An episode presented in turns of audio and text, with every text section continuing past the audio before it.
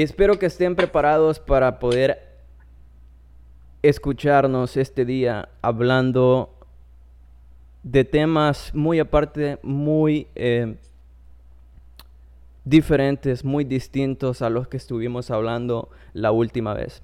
En esta ocasión traigo conmigo a un personaje el cual pues ha formado parte importante en mi vida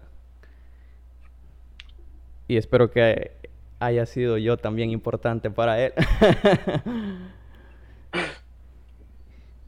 y pues, sin más dilación, les presento acá a mi hermano José. ¿Qué tal? ¿Cómo, cómo estás este día? Muy bien, como ya bien lo dijiste, mi nombre es José Carranza, soy el hermano mayor de Néstor y para responder la pregunta que hiciste de que fuiste una persona especial para mí, Ah, sabes, yo tenía 11 años cuando vos naciste, entonces yo sentí una gran emoción porque yo me había creado básicamente solo allí, bueno, con la Choma, que es casi como mi hermana, pero no tenía así eh, una persona que dijera yo, compartimos genes, compartimos sangre. Compartimos directamente. Sí, sí, también los mismos gustos, tal vez un poco de, qué sé yo, las aficiones, porque de por sí compartimos muchas cosas. Compartimos muchas cosas. Series, eh, o sea, nos gustan las series, películas, juegos. ¿Qué más, hombre? ¿Qué más?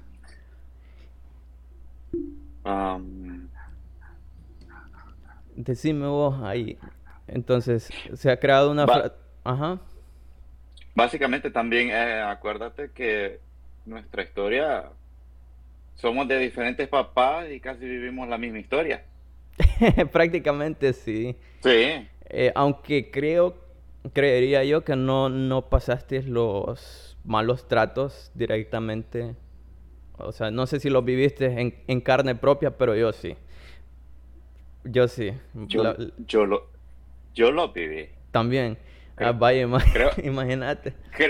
Creo que tan pronto y tan pronto vamos a empezar con el en confianza con vos. Sí, ¿Me puedo abrir ya o...? dale, dale, dale, dale, ahorita, no hay problema. Bueno, vamos a empezar la faceta entonces en confianza con vos. solo, hacer un, solo hacer un pequeño paréntesis y recordarle, dale. y recordarles a las personas que estamos en YouTube como en confianza con vos. Mayormente ahí vamos a estar subiendo clips, los clips de videos que, que obviamente pues los vamos a estar generando en conjunto. Y que nos pueden encontrar tanto en Spotify, Apple Podcast y Google Podcast como en Confianza con Vos. Así que me vas a disculpar esa pequeña intromisión que hice, pero dale, continúa. No hay problema, no hay problema. No, pues, en lo personal, mi padrastro, su papá, nunca se metió conmigo. Tal vez me dijo alguna tontera, alguna ah, ofensa, pero nunca me maltrató así físicamente. Pero yo vi cuando mi mamá tenía seis meses de embarazo y vi cuando llegó ese hombre haciendo un gran escándalo. Y vi cómo la agarró del pescuezo y le pegó una gran cachetada. Yo a los 11 años me sentía alguien inútil. Lo único que hice fue llorar y salir corriendo porque la abuela andaba en la iglesia. Y tratar de, encontrar a la abuela porque, no sé, sentía que iba a hacer algo. Mm, ella era mi refugio. Y muchas cosas más. Sí, sí. Que, que, viví los maltratos de, de ese personaje. Lamentablemente, sí. Y es que, o sea, teniendo apenas 11 años, uno como varón, como hombre, como como un niño más que todo, porque eso es lo que era, o eras, fuimos, uno no puede hacer mucho.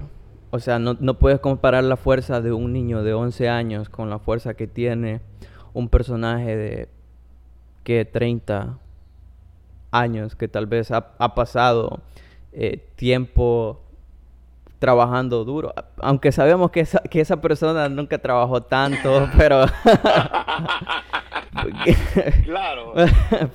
Pero hasta, cierto punto tenía su fuerza. Su fuerza natural. ¿Quieres que te cuente algunas historias o ahí lo dejamos? Mm, dale, dale, no hay problema. Bueno, ese personaje llegaba bien opuesto y no sé si te acuerdas de, de, Roberto. Sí, sí, Fuera el, primo de el primo de nosotros, hijo de Lilian. Este siempre llegaba celándolo, siempre llegaba ahí buscando pleitos y siempre salía bien golpeado tu papá siempre llegaba opuesto. Y el finado Luis, el, el, que llegó de Canadá, sí. también él hasta te sabía. Y lo llegó fregando con la misma. Ya se había ido Robert y quedó Luis. Y empezó a fregarlo y fregarlo. Y ese sí, pum, pum, tres patadas tipo Chun-Li. Después le puso mi mamá Chun-Li. Y, lo botó al suelo. Ahí todo está sangrando. y, y ya no se metió con él. Obviamente, es que alguien que, sabe artes marciales, papá, es, mejor, que no te metas con él, porque vas a salir mal, mal parado. ¿Y qué más? ¿Qué más? Sí. No, pues. A ver, la situación generalmente aquí en el país ha, ha sido, o sea, la, la historia siempre se ha repetido bastante entre las familias, porque créeme, he visto familias que han pasado por lo mismo. Un papá abusador, una mamá que pues por, por temor a, poner la denuncia no hace la denuncia. Porque el, personaje este, el esposo, digamos, el marido, eh, la persona con la que está, lo que hace es amenazar a la mujer de muerte. O sea, y eso es algo común acá. Demasiado común. Y lo jodido, lo jodido de todo esto es que no estoy diciendo que todos, pero la mayoría, la mayoría de gente que se ha creado así, piensa, no quiero ser como esta persona. No quiero ser como esta persona que me ha dado este mal ejemplo, quiero ser mejor, pero hay quienes en el camino de decir, pues no voy a repetir los mismos errores de mi papá, por ejemplo, terminan igual o peor que ellos. Se repite el pecado, muchas veces se repite el pecado en la familia. Es un círculo. Es un círculo vicioso. Sí, este lo empezó, se lo hizo a este, este lo vuelve a hacer y así vamos. Pero igual, se puede romper ese círculo. Como vos lo dijiste, vi este mal ejemplo, yo no voy a ser como, como él, no voy a ser como ella. Porque mira, mi mamá cuando yo estaba pequeño me decía insultos medio, vos sabés los insultos medio especiales que da ella. Pero yo ahora teniendo hijos, yo dije, yo no le voy a decir esas cosas feas a mi hijo. Les puedo gritar, eh, pero no... no, no, no, le voy a decir, mira hijo de la gran puta, esto, esto y lo otro. Ojalá en una mierda te hubiera salido. No. Para nada. Y el momento ahorita de ser patrocinado por agua cristal. Tenemos sed, hombre. Llevamos como media hora sin, sin, sin tomar agua y pues tenía que... Sí. Sí, pero, o sea, sí, regresando a ese punto, pues igual, mucha, mucha gente comete ese mismo error. Imagínate, ah, lo voy a poner un claro ejemplo eh, con, mi, con mi propia mamá. Ya, espero que no me oiga porque ya me va, ya me va a insultar todo. no, nos va a insultar. bueno, no importa, ya lo dijimos hay que lavarse las manos. el punto es que e, ella así duramente decía, mi mamá me cortó las alas. Yo quería ser, yo quería ser alguien distinta a quien soy ahora. Pero mi, mi, mamá me cortó las alas. Nunca me dejó ser quien yo quería ser. pero, pero, ella también está cometiendo lo mismo, los mismos errores que, que, que su mamá cometió. ¿Por qué? Porque pues resulta que yo cada proyecto que iniciaba, no. ¿Qué, qué putas es eso? ¿De qué te va a servir? ¿Qué vas a hacer con eso? No vas a lograr nada. A lo cual, pues por lo menos lo voy a intentar. ese siempre ha sido eh, mi, mi, forma de pensar. Por lo menos hay que intentarlo. Claro. Por lo menos hay que intentar ser esa persona que uno quiere ser. ¿Sí?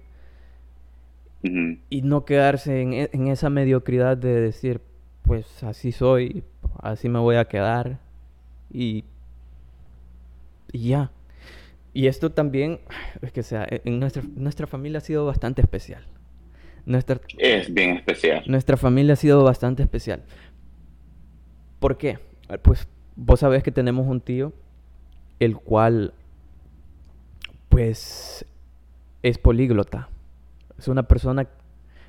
Los políglotas son, son las personas que conocen más de tres lenguas. Mm, o sea, pueden hablar cuatro, cinco, seis, eh, incluso más. Más idiomas. Entonces, pues por ahí escuché, no voy a mencionar nombres porque, porque pues sí, por ahí escuché que alguien se refería a mi tío como que para qué le servía tener tantos conocimientos en tantos idiomas si ni siquiera le iba a sacar provecho a eso. Como esperando que él fuese una persona rica en el sentido monetario, económico de la palabra. Pero lo que no están viendo ellos es que es una persona rica, en, se está enriqueciendo sabiamente. Sí. Entonces muchas veces pecamos de eso, de decir, no, ¿de qué te va a servir? si ni siquiera... Mi ejemplo, mi ejemplo, yo estoy aquí en El Salvador, aquí hablamos español, 100%. Aquí hablamos español todo el fucking tiempo, pero yo estoy aprendiendo francés, manejo en un nivel intermedio avanzado el inglés, porque ya estuve en una empresa anteriormente, en una empresa de call center, donde eh, ahí al 100% eh, tenías que... Ups, se me apagó la cámara. Ah, fue la tuya, yo, ah, me estaba a mí avisando y yo dije... No, no, no, es la mía.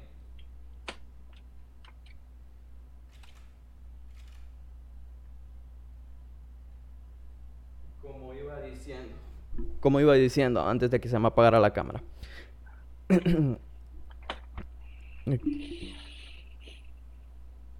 Estaba en esa empresa y pues me, me iba bastante, bastante bien porque pues sentía, sentía que realmente...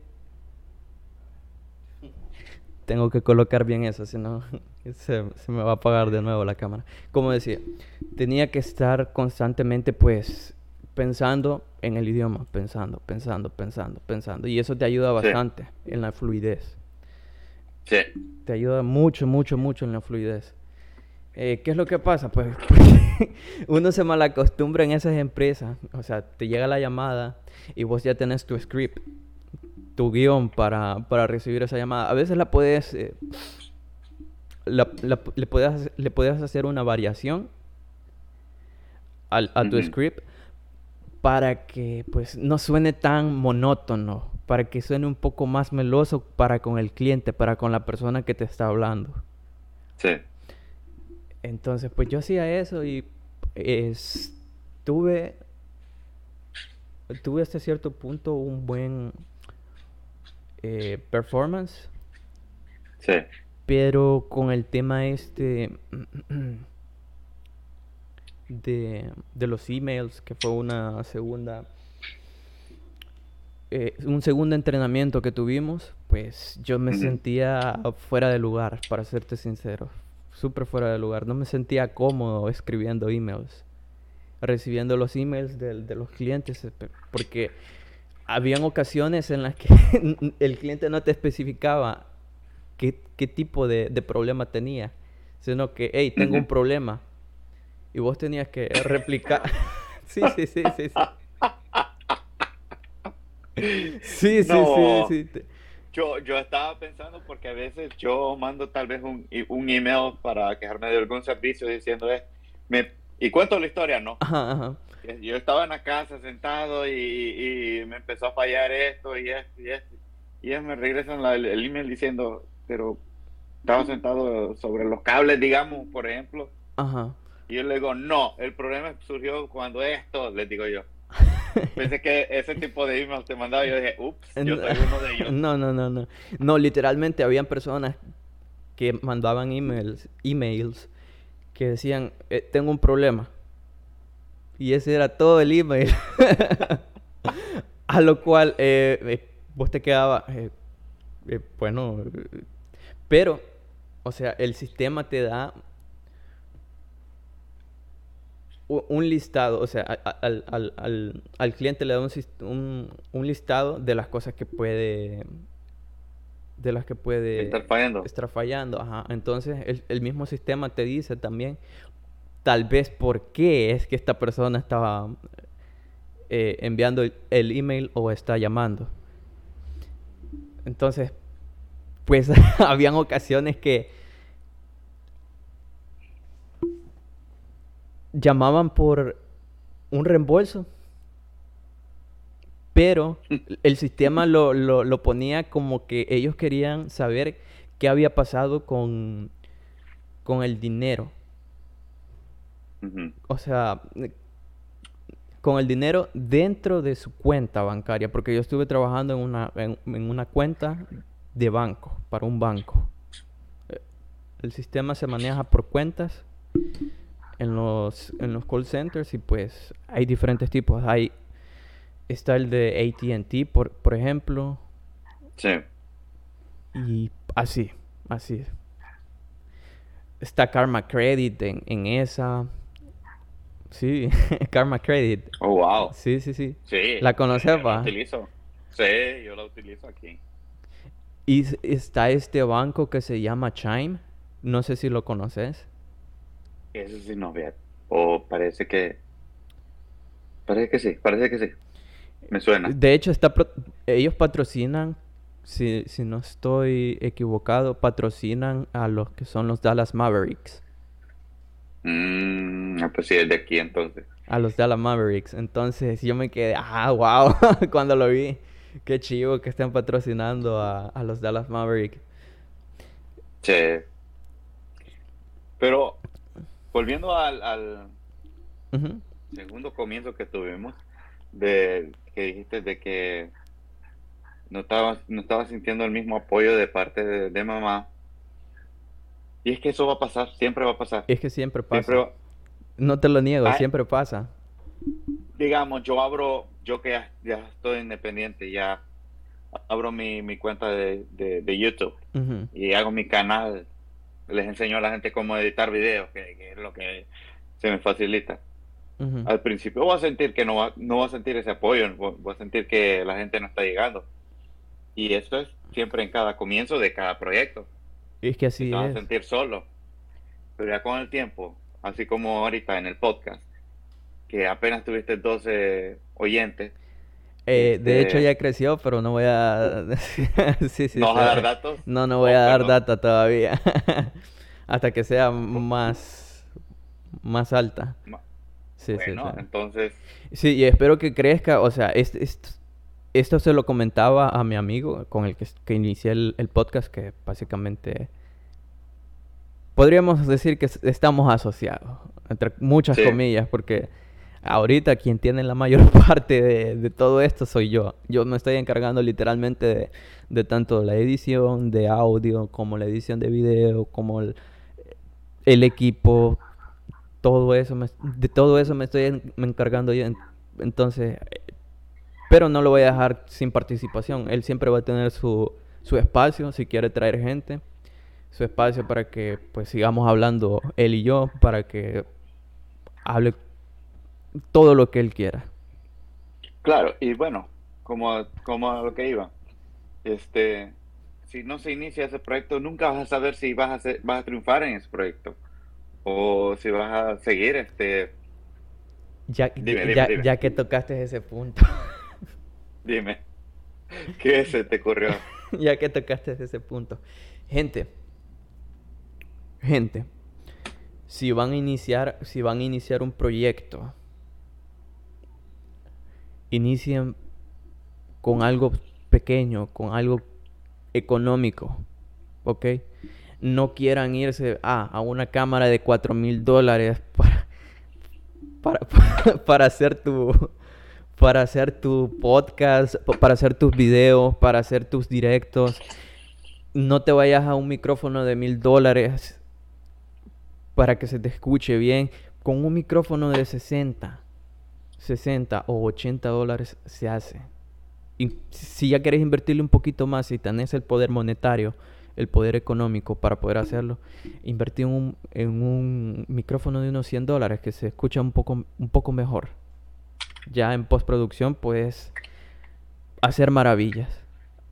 Ah, En, en postproducción puedes hacer maravillas. Ya incluso en los directos puedes, o sea, los programas te facilitan el poder tener ecualizadores de una vez para que puedas hacer tu, tu directo o tu podcast incluso. Entonces, no, no hay no hay por qué estar pagando las grandes cantidades de dinero para poder empezar un proyecto que no sabes si vas si va a tener la gran repercusión que te estás imaginando. Con eso acabo mi punto ahí. ¿Te puedo agregar yo más al sazón? claro que sí. Sí, por eso estamos. Aquí estamos en confianza con vos.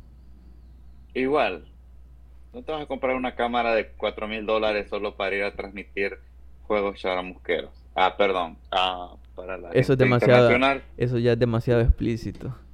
Deberías, deberías cuidar un poco más en la... Ok, parafraseando, entonces, no te vas a ir a gastar el montón de dinero, como lo acabas de decir, solo para hacer algo sencillo. Eh, tú comienzas desde abajo. Ahorita, mira, tenemos audífonos así baratos, tenemos un micrófono barato. Estamos empezando. Ya con, cuando tengamos una audiencia de mil, ahí sí vamos a decir, no, necesitamos mejorar el audio, necesitamos mejorar, mejorar la imagen. Sí, la calidad de video, la edición de video, la edición de audio. Obviamente ahí tenés que decir, aquí ya no, ya no estoy, ya no estoy en las ligas bajas, ya- en las ligas menores. Aquí ya estoy apuntando por lo menos a algo amateur, tirándole a semiprofesional. O profesional incluso. Si es que te querés dedicar 100% a esto. 100% a esto. Y hablando de las views, fíjate, o de los espectadores, sabes que tuvi- de los 12 brincamos a 15 por un momento. Aquí estaban los niños viendo lo que estábamos, las loqueras que estábamos hablando. Ah, sí. Sí. Ah, no, pues. Mira, es- esto ya lo decía Asael en el antiguo podcast. Y si no lo han visto, vayan a verlo. Se llama Remembranza, sí, vayan a verlo en YouTube. Y pues vayan a escucharlo en Spotify, Apple Podcast y Google, Google Podcast. E incluso creo que estamos en Anchor, pero X, Anchor nadie lo, nadie lo escucha. Wow. sí, sí, sí. sí. Yo pensé que solo estaban en Apple Podcast y, y Spotify. No, eh, esto se lo estaba comentando a, a Kevin, ya conoces a Kevin. Mm, Que por cierto, Estaba confundido, fíjate, pensé, pensé que Kevin era. Asael. Azael, ajá. Eh, no, no, no. No, eh, para que para que Kevin venga aquí, pues se necesitaría que viniera temprano, bastante temprano, para, para irse ya como eso de las que una, de la tarde y que él llegue algo tarde a su casa porque está, está lejos, está lejos él. Vive lejos. Sí, vive Ah, lejos.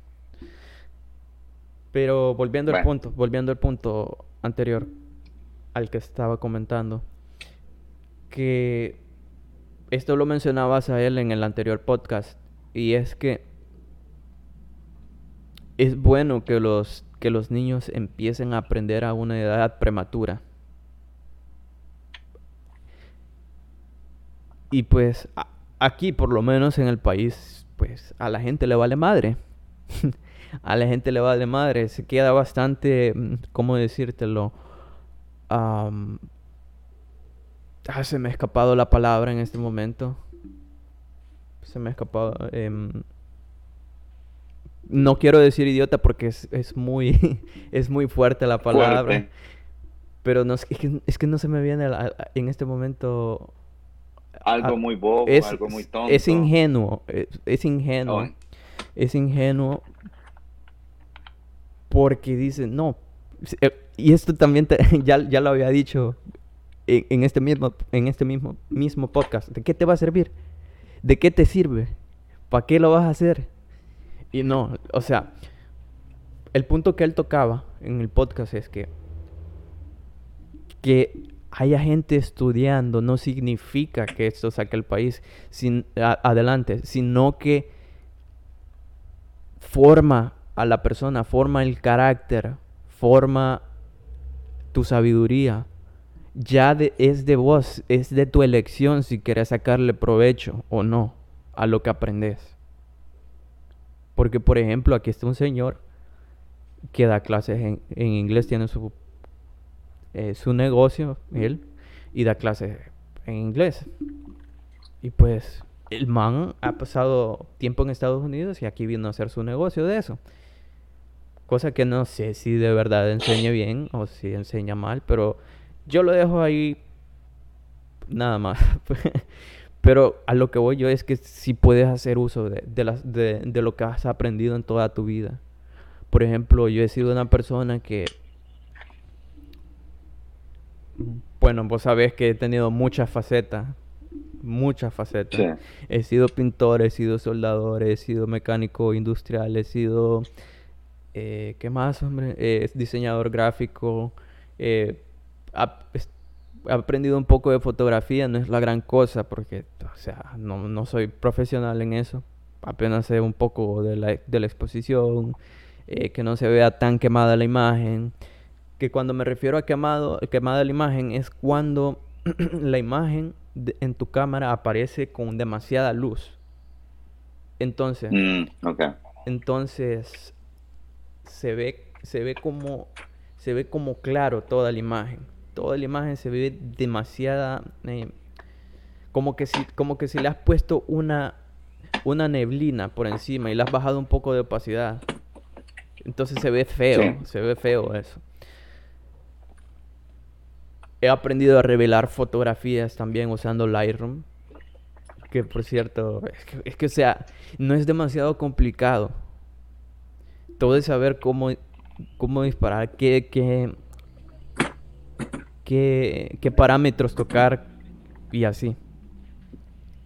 Esa es la cuestión. Yo no sé cómo. Dice sencillo usar Lightroom, pero como yo no yo no he estudiado ni, la, ni lo básico, entonces se me hace algo muy complicado. No es, no es, no es demasiado complicado. Si ya has hecho edición de video y has hecho corrección de, de, de imagen, pues no se te va a complicar mucho. Mm, Es similar, es similar a la corrección de, de imagen en, en video.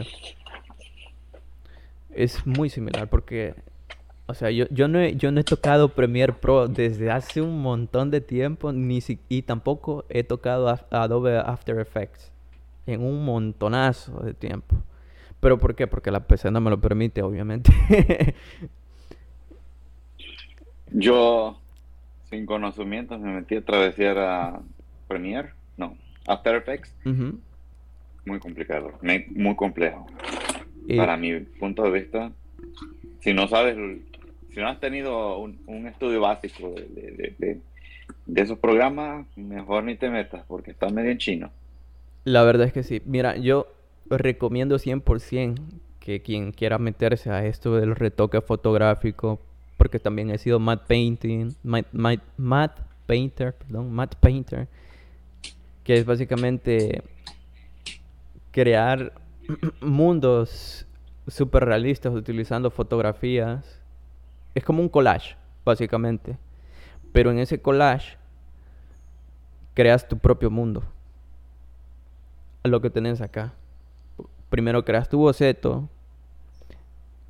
Después del boceto, allá vas viendo, vas recolectando las fotografías de stock, porque necesitas fotografías de stock. Nunca se vayan a Adobe, por cierto, a no ser que quieran pagar el montón. Ey, no estemos hablando mal de marcas, porque imagínate Adobe te patrocina en el futuro. Mira, es que mi opin- es que mi opinión siempre va, siempre va a ser la misma. Eh, Adobe está abusando. Adobe, Adobe está abusando demasiado de las de las suscripciones. Estoy Es- jugando, lo escuché el, el podcast pasado hablando de, de Apple y diciendo, no, pues eh, algún día nos va a pat- patrocinar a Apple. Y vos sabés mi punto de vista de Apple, que estaban hablando de, Dale, dale. De esto lo quería escuchar que- también. De que Apple um, eh, presentó el, un iPhone, el iPhone 11, Ahora después te presenta el iPhone 12, nomás le hace um, cambios cosméticos.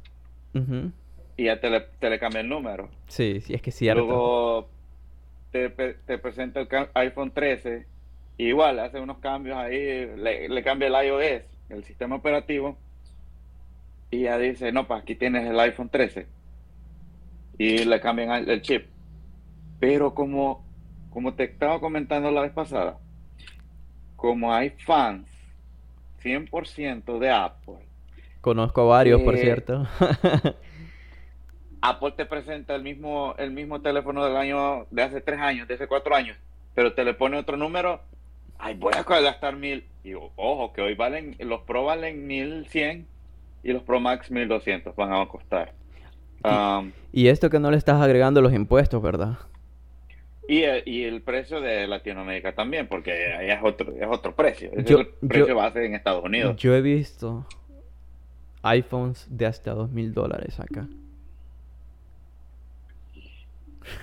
Y es igual. Pero como Apple dice, no, pues, es- me recuerda a un meme de que creo que es de los Simpsons. Están unos monos ahí como discutiendo y creo que Homero dice, ay, míralos, están bien felices, vamos a darle tal cosa. Ah, así, así es un meme real. Así está Apple. Apple viene y le da a los fanboys un iPhone que nomás le cambió el número. Ah, están felices, están contentos, no vamos a innovar. Dime. Aquí viene un paréntesis.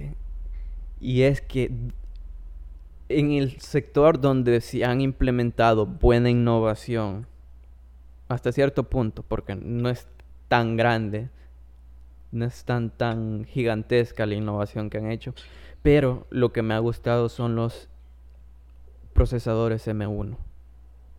Bro, esos procesadores están súper potentes. Literalmente con una Mac mini puedes editar videos casi de una forma semi profesional. Con una Mac mini. Ya no estamos, eh, ya no hablemos de las versiones de la Mac, eh, Mac Studio, por ejemplo, que ya es dedicada al sector profesional. ¿Ok? A mí me gustaría tener por lo menos una Mac mini, pero eh, de aquí a 80 años Que bajen de precio. que bajen de precio. Y esa, Imagínate, yo tengo una, una MacBook del 2012 ahí Mejorada. Sí, le sí, sí. puse el, el SS Drive, le puse a, a la fuerza, le puse el Big Sur y pues ahí está. Sí, sí. Pa- y esto yo para feliz con mi computadora. Sí, sí, y esto para mantenerla viva un, un poco de tiempo más, ¿verdad? Sí. Sí. Y pero volviendo al tema de los iPhones, imagínate, este año va a salir el iPhone 14. Ujú. La versión normal, que le se le conoce como iPhone 14 y iPhone 14 Max, que porque va a ser el grande, Sí. le van a dejar el mismo A16 Bionic. Perdón, A15 Bionic, que es el que utilizó el iPhone 3. Sí. Y el, y el A16 Bionic lo va a recibir el- los Pro, los modelos Pro de, de- de iPhone. Entonces, que se van a- le van a vender a la gente un iPhone 13, nomás que va a tener ahí borrado con, con borrador el 3 y luego le van a poner un 4 ahí encima. Presto, celular nuevo. Y, y mucha gente que tiene el iPhone 13 va a salir corriendo a comprárselo. Sí, no, y es que, mira, el consumismo nos está, o sea, este fue muy, muy redundante, ¿no? El consumismo nos está consumiendo. El consum o sea, nosotros nos hemos convertido en una sociedad consumista. Correcto. ¿Por qué? Porque también queremos esa, ¿cómo decírtelo?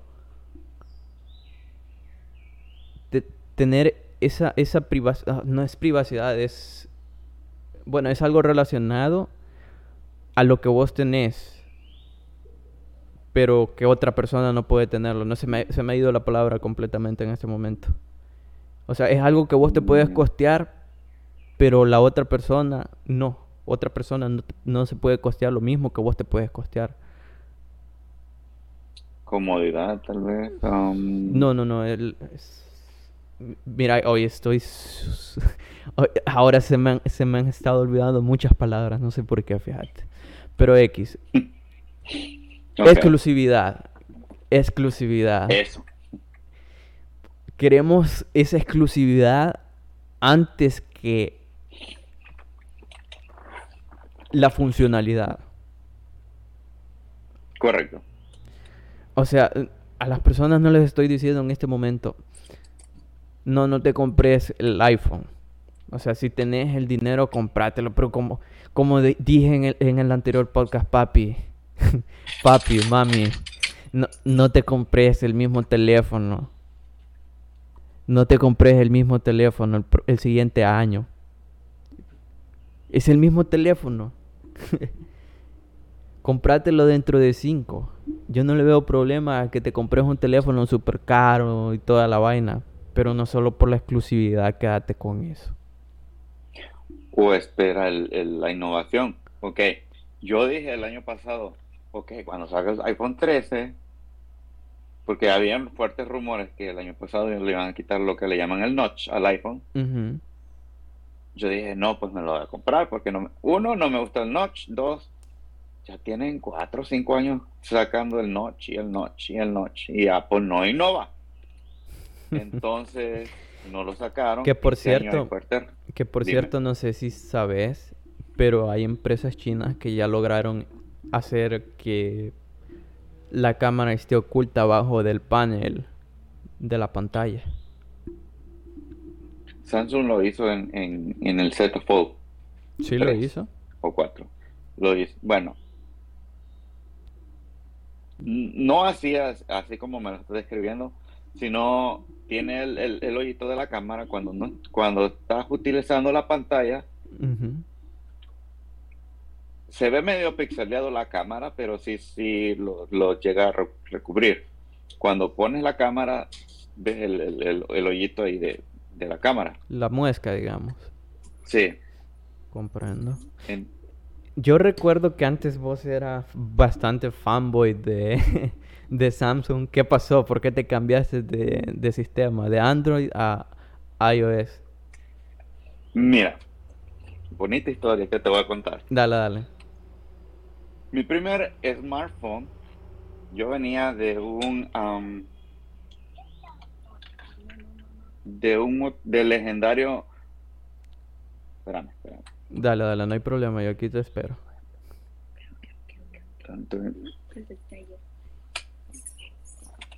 Como te decía, venía del legendario Motorola Racer. Uh, Racer, el B3. Mítico, el, mítico. Tenía el mejor. Tenía uno negrito que hasta la M de, Motorola le alumbraba en azul, hermoso, bello. Sí, sí, me imagino. La envidia de todos en esa época. Hermoso ese teléfono entonces yo ya estaba fallando. Eh, y en eso empezó a salir lo, lo, lo del famoso jailbreak y empecé a estudiar el jailbreak. Yo había tenido un iPod Touch y había y eh, empecé a ver que, que, se podía hacer el jailbreak y liberar el iPhone, porque el iPhone... Ok.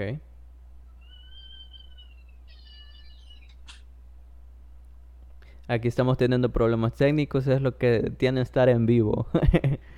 Ajá, Sí, estamos en vivos. No, no, o sea, en vivo grabando. Ah, ok. Algo que la magia de la edición puede, puede solucionar. Bueno, como te decía, el iPhone cuando salió en el 2007, corrección de la vez Sí, sí, pasada, sí, que sí. no fue el 2009, fue en el 2007, salió exclusivamente para AT&T aquí en Estados Unidos. Me acuerdo, me acuerdo. Para tú poder tener este un iPhone en tu compañía tenías que hacerle jailbreak y liberarlo. Ajá, Entonces, entonces yo tenía T-Mobile y yo no dejaba T-Mobile para nada. Entonces, bueno, estudié todo eso del jailbreak y me compré un iPhone 3. En ese entonces estaba el 3GS. Me lo compré el 3G, el- el que, básicamente era el segu- la segunda edición del iPhone. Y le hice el jailbreak y lo activé y fue mi primer smartphone. Bien. Entonces, creo que se me quebró una vez, estaba en una escalera y se me cayó y se me quebró. Y en ese tiempo era caro repararlo, entonces ya no pude repararlo. Y me compré un HTC. Uh, el mítico HTC. Hermoso, hermoso ese HTC. Que, yo creo que fue, yo creo que fue uno de los primeros Android en ser así súper comercializados, ¿no? sí, tuvo muy buenas ventas y es que era muy, muy bueno. Era, me, me atrevería a decir era mejor que, que Samsung. Que Samsung. Porque sí, Es me que, enamoré de espérame, me, me enamoré de Android. E- esa libertad que tenías, porque en iOS no tienes esa libertad, me lo imagino. este, me gustó eso. Ya luego me conseguí otro HTC que tenía hasta Beats incorporado, ¿Hasta qué? la tecnolo- la tecnología de Beats Studio. Oh, sí, sí, sí, sí, sí. El mític- la mítica colaboración con, con Beats, el HTC, sí, me acuerdo que sí. salió esa, esa vaina. Ujú. Eh, ibas a decir algo, creo. No, no, no, no, solo, solo eso. Oh, ok. Eh, bueno, entonces una vez ya no pude conseguir un HTC que me gustara, fui a la tienda, fue, fue a un lugar de segunda mano y ahí tenían un Galaxy S6, Sí. de los primeros en, en innovar de, con la carga inalámbrica, dos años más temprano que, que iPhone, perdón. Entre medio de eso, me conseguí un iPhone 4. Ok. Yo alegre y voy a volver a iPhone porque eh, fue mi primer este, Smartphone. smartphone y me voy dando en la trompa. Te, dio, te dio que, un duro, un duro golpe de realidad en ese momento, entonces. correcto, yo dije, ¿qué es esto?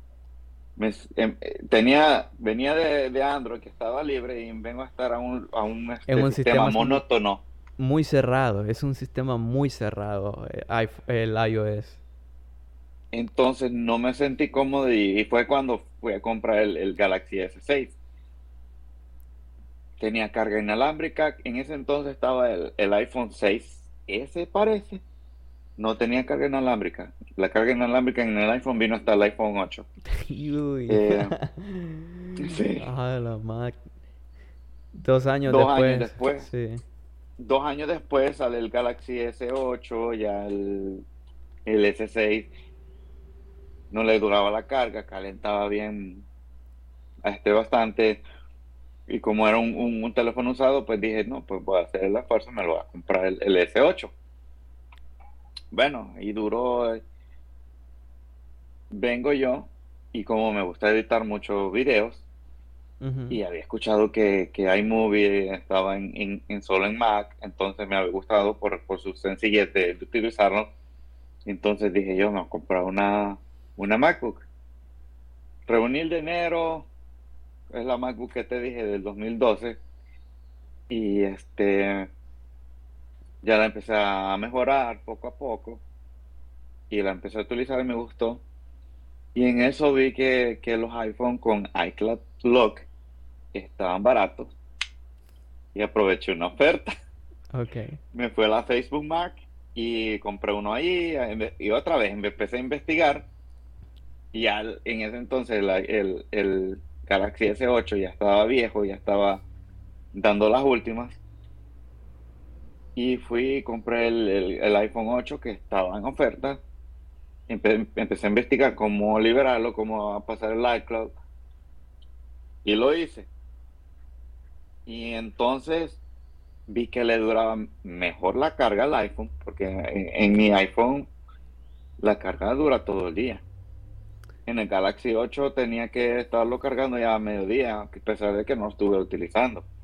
Tuviste mucha suerte con, el, con el tema de la batería porque he visto que muchos iPhone pecan de pues no durar demasiado, de no, no llegar al final del día. Muy raro porque el iPhone 13 de mi esposa ese dura dos días la carga. Wow. Ya. Yo me quedo admirado y, e igual, este, mis cuñados, bueno, mi concuño y mi cuñada vinieron de, de otro estado aquí y andaban el Galaxy S, perdón, el Galaxy Z4, el Fold. y, las y ella, mi cuñada le acaban de dar el, el, ese Galaxy en Navidad y dijo que no le duraba la carga. y es una dime. El, problema hasta donde tengo entendido yo es por el tema de la pantalla. y, y, también porque es tremenda o sea, lo puedes convertir en tablet. E esos folds los puedes convertir en tablet. Entonces, al ser un, dispositivo que lo puedes convertir en tablet, tiene más superficie de, eh, pantalla. Incluso algunos tienen una otra pantalla afuera. Obviamente que se te va a descargar más de lo normal.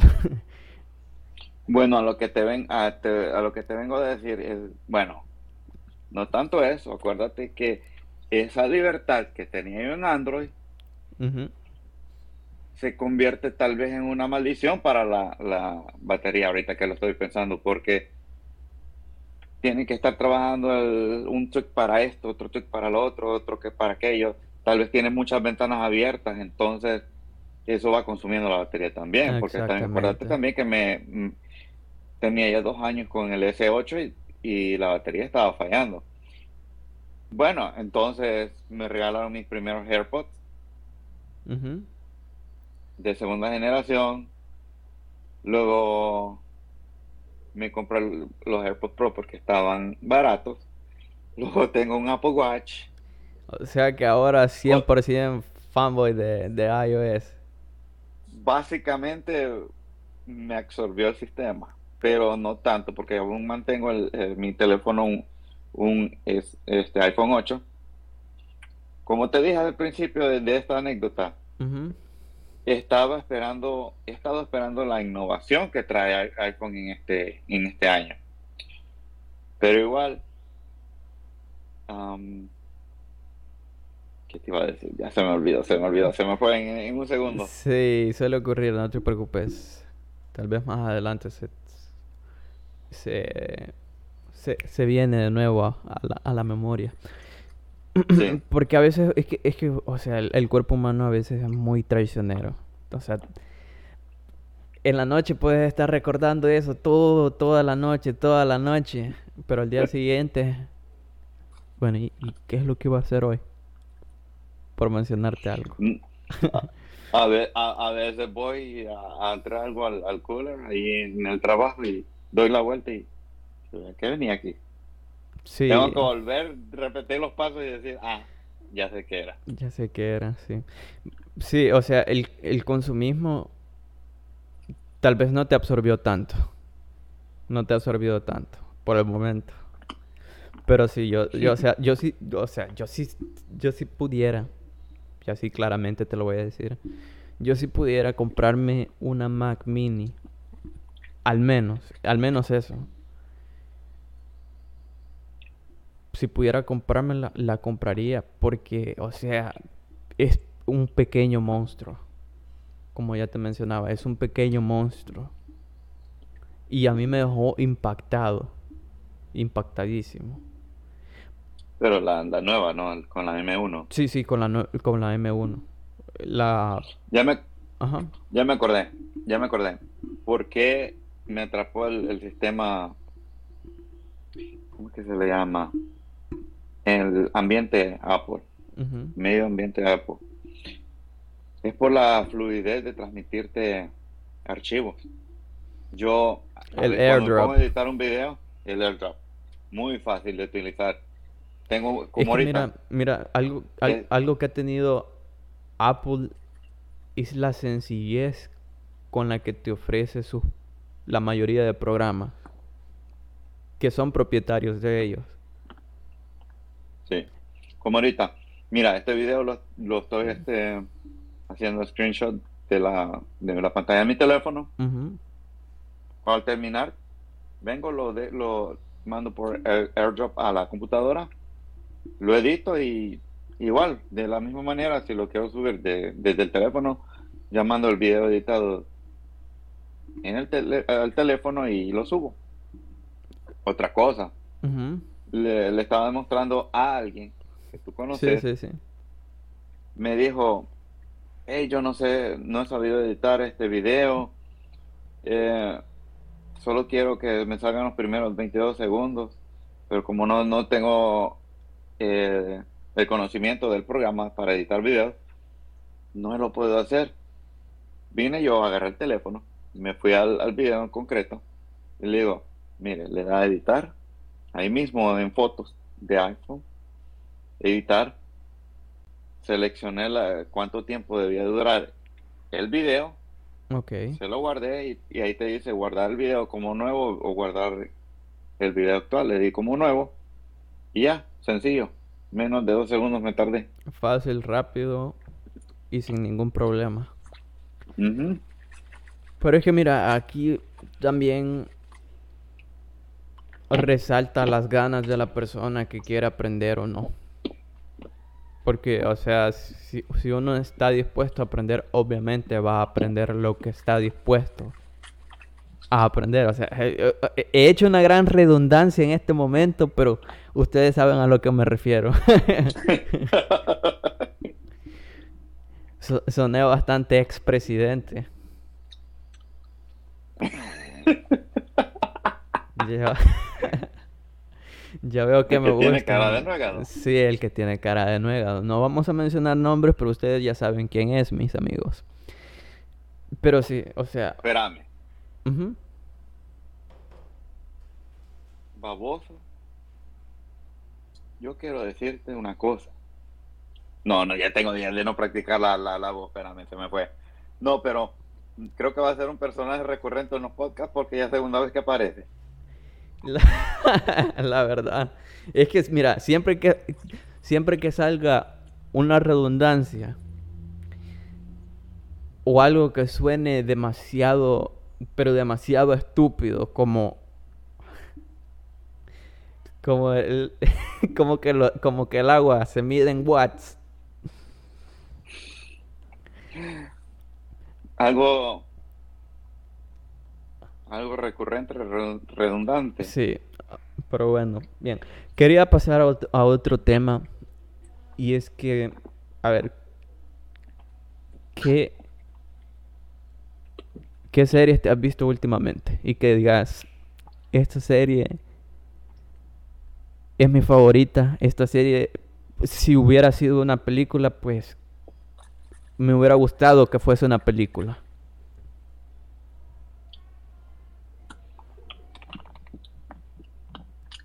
Si hubiese sido una película. Ujú, Bueno, Porque- como te comenté aquel día, Ajá. estoy viendo Nancy Drew. No me la he visto, así que, ajá. Pero, ah, que y verla. bueno, de aquí, Eh. aquí ya, o sea, vamos a, vamos a resaltar que a partir de acá vamos a hablar de las series, de algunas series que nos han gustado y que pues van a haber muchos spoilers si no han visto las series que vamos a mencionar acá. Así que si no las han visto, pues ni modo, spoileados. Y si gustan escuchar, sigan escuchando. Me decías, Nancy Drew. Nancy Drew. Yo cuando la comencé, yo dije, no, pues va a ser algo tipo Riverdale. Algo tipo... Bueno, Sabrina era un tono más diferente. A mí me gustó Sabrina, pero... Mm, mm, yo no puedo pasar... La Yo la, la segunda temporada no paso. ¿Por qué? me, costó, terminar la primera y la segunda no paso. Pero ahorita con Nancy Drew yo dije, no, pues va a ser algo tipo Riverdale. Ya esperaba ver en los créditos a este Quesada, ¿cómo es que se llama? Quesada, el, el, el de Archie Comics. No recuerdo el nombre. Se me va el nombre ahorita. Pero esperaba verlo, lo, el que hizo a, Archie y a sus amigos con Sabrina, pero no. Y empecé a investigar que él no, no había hecho a Nancy Drew. Y era otro, y igual, empezaba, esperaba ver a este a Greg Berlanti, el, el que ha hecho toda esa serie. Entonces, no, mi sorpresa fue, y que mete un montón de contenido LGTBT algo así. LGBT, sí. L eso. Eso, eso, exactamente. Ajá. Entonces no aparecía y empecé a verlo. Y me fue, me fui enrollando por el tema misterioso que, que manejan la serie. Algo paranormal, algo, algo que sí, em, misterioso como, como dije y me gustó, pero la, la forma en que tomaron la primera temporada sí no, no me gustó. Un caso para, para toda la temporada, para 20 capítulos, con tanto relleno. Típico de CW. Pero para la segunda temporada el manto lo tomó CBS, que básicamente CW tiene la, la mitad la, la, tiene Warner, la otra mitad la tiene CBS. Vino CBS y dijo, no, sabes qué, yo agarro la serie y yo la, la continúo de aquí. Y pues me gustó el, tono fresco que le pusieron. Un misterio cada capítulo. Pero volviendo a la pregunta que me dijiste, ¿qué serie he visto que, diría yo me gustaría que hubiese sido una película? La respuesta sería Obi-Wan Kenobi. Obi-Wan Kenobi. La verdad es, la verdad es que me, le, o sea, me, me, vi el primer capítulo ah, por el momento y es que yo dije, esto sí cabe, sí cabe para una película. Esto debería ser una película. ¿Por qué? Porque narra los acontecimientos después de lo que pasa de la Orden 66. Que básicamente, que para el quien no, eh, para el quien no conozca del universo de Star Wars, la, la Orden número 66 fue una orden preventiva, entre muchas comillas, que el Senado de, planetas galácticos o algo así había construido por si en algún momento los Jedi se rebelaban en su contra. Y tenían que, o sea, y tenían que... Pero esto, esto era para los clones. Solamente para los clones. Entonces los clones, al escuchar ejecuten la orden número 66, ya estaban programados ellos para exterminar a todo Jedi existente, incluyendo niños. Que por cierto, Anakin, hijo de puta, mataste a muchos niños. bueno, Darth Vader, mejor, dicho. Bueno, fue Anakin cuando, bueno, cuando ya se volvió Darth Vader, pero no, no cuando tenía su, no era Lord Vader, ¿no? Eh, cuando aún tenía su cuerpo humano y no tenía toda la capa y todo eso. Es que, vaya, según tengo entendido, cuando ya te pasas al, lado oscuro, al lado oscuro, te convertís en un Sith. Cuando te convertís en un Sith, básicamente te dan un nombre de, los correspondientes. Te ponen Lord Vader, por ejemplo, Darth Maul, algún nombre X, algún nombre X que, que les guste a ellos pero, pero para hacer un Sith, creo que tenías que haber hecho, tendrías que haber sido un, un, este, un Jedi, ¿no? Mm, realmente no.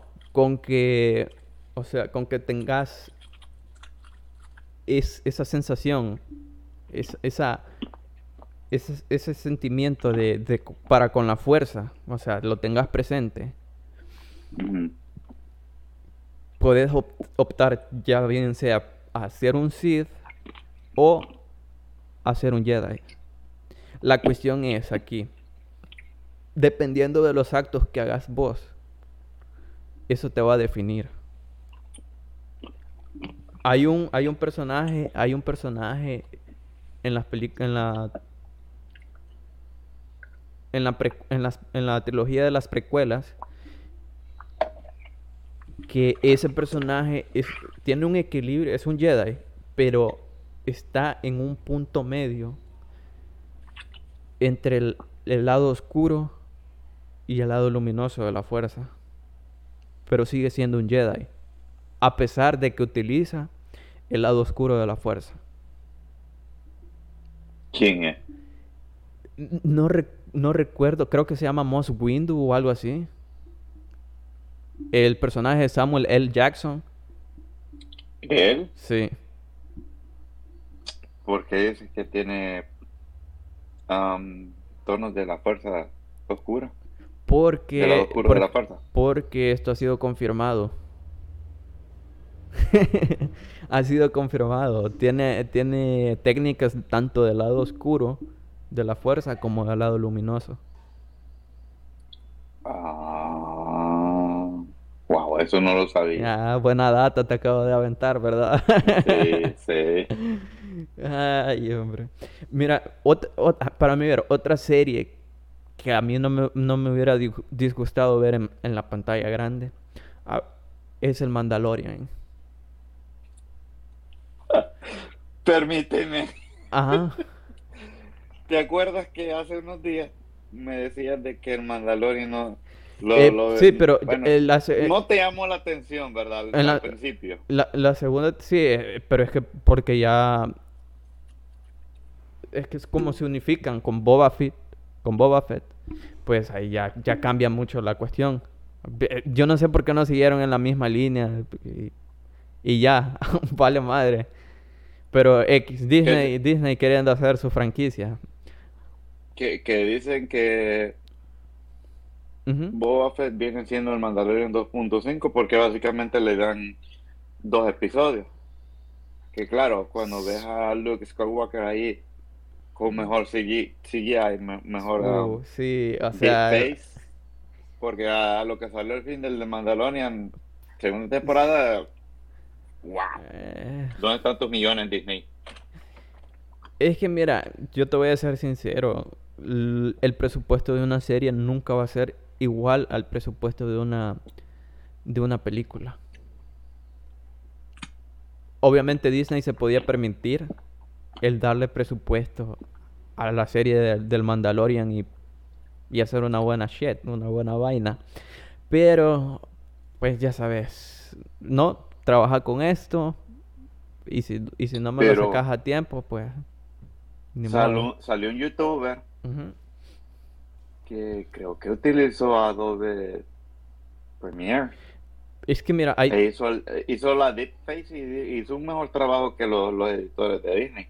Me imagino que sí, pero es que realmente no, no te sabría decir cómo lo, cómo lo hicieron ellos. Porque hasta donde tengo entendido, para poder hacer deepfakes tenés que entrenar a una IA.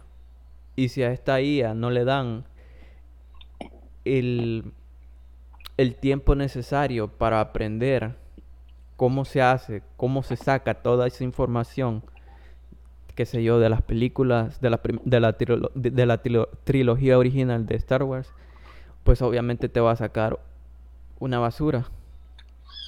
Y, o sea, las, las inteligencias artificiales van por generaciones.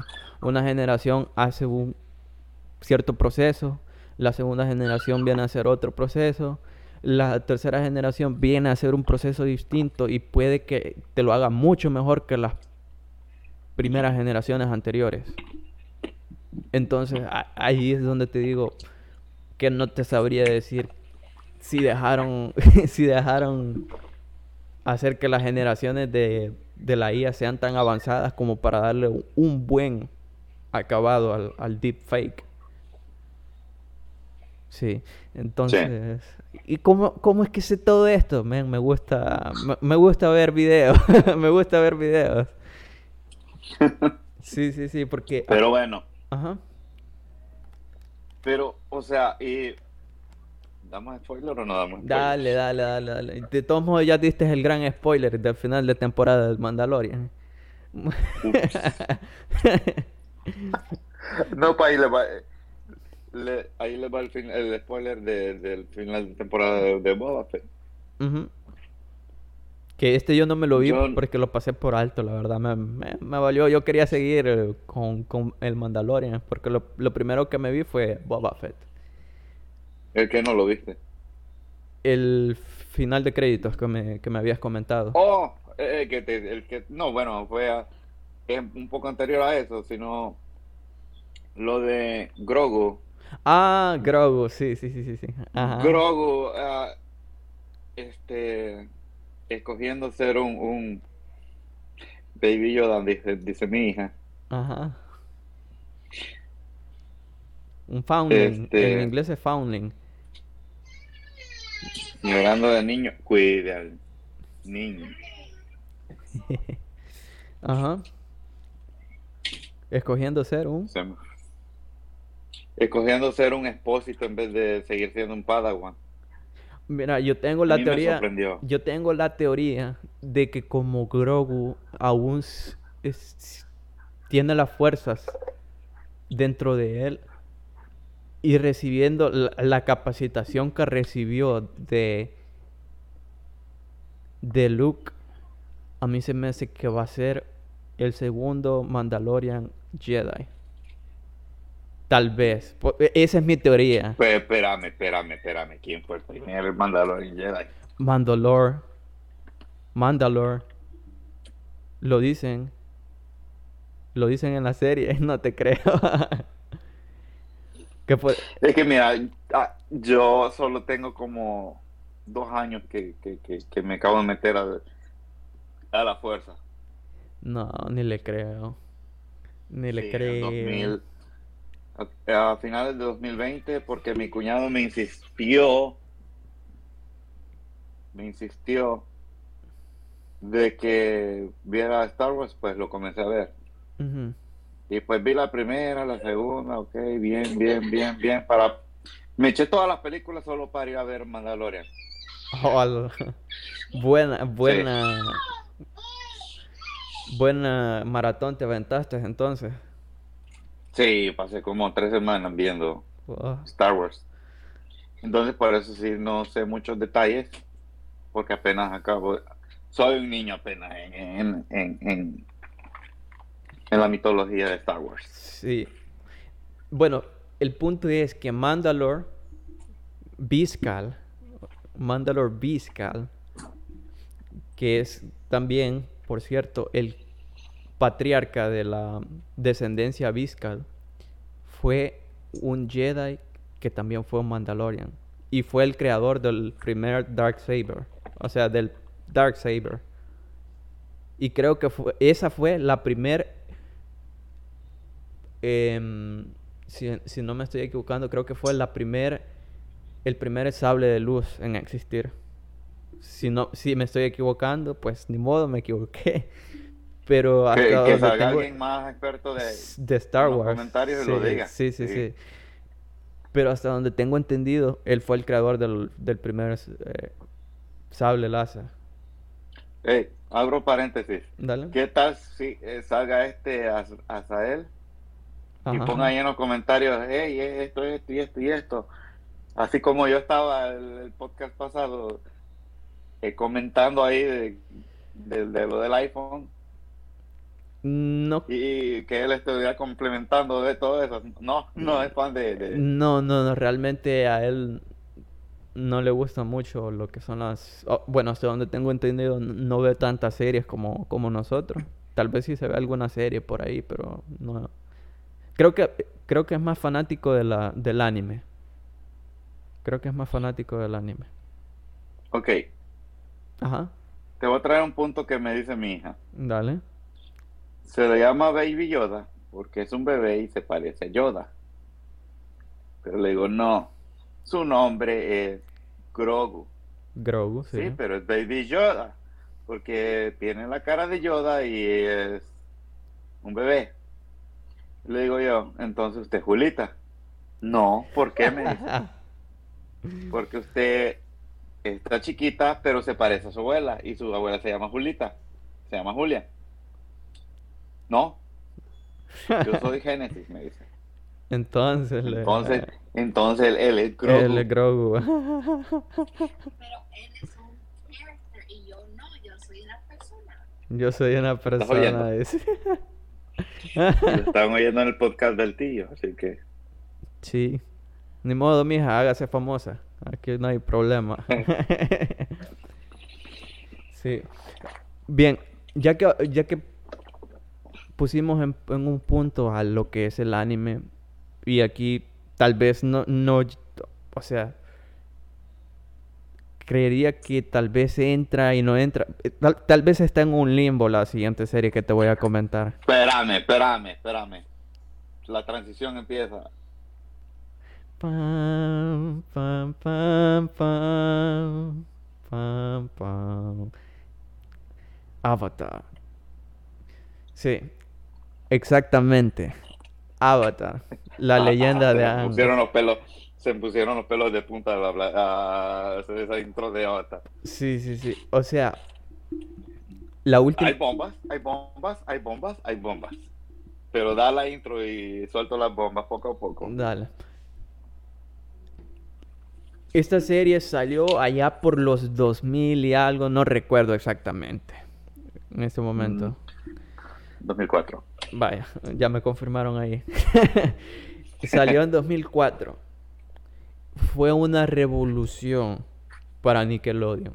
Fue, para mi ver, una de las mejores series animadas que tuvo y que va a tener en su puta existencia Nickelodeon.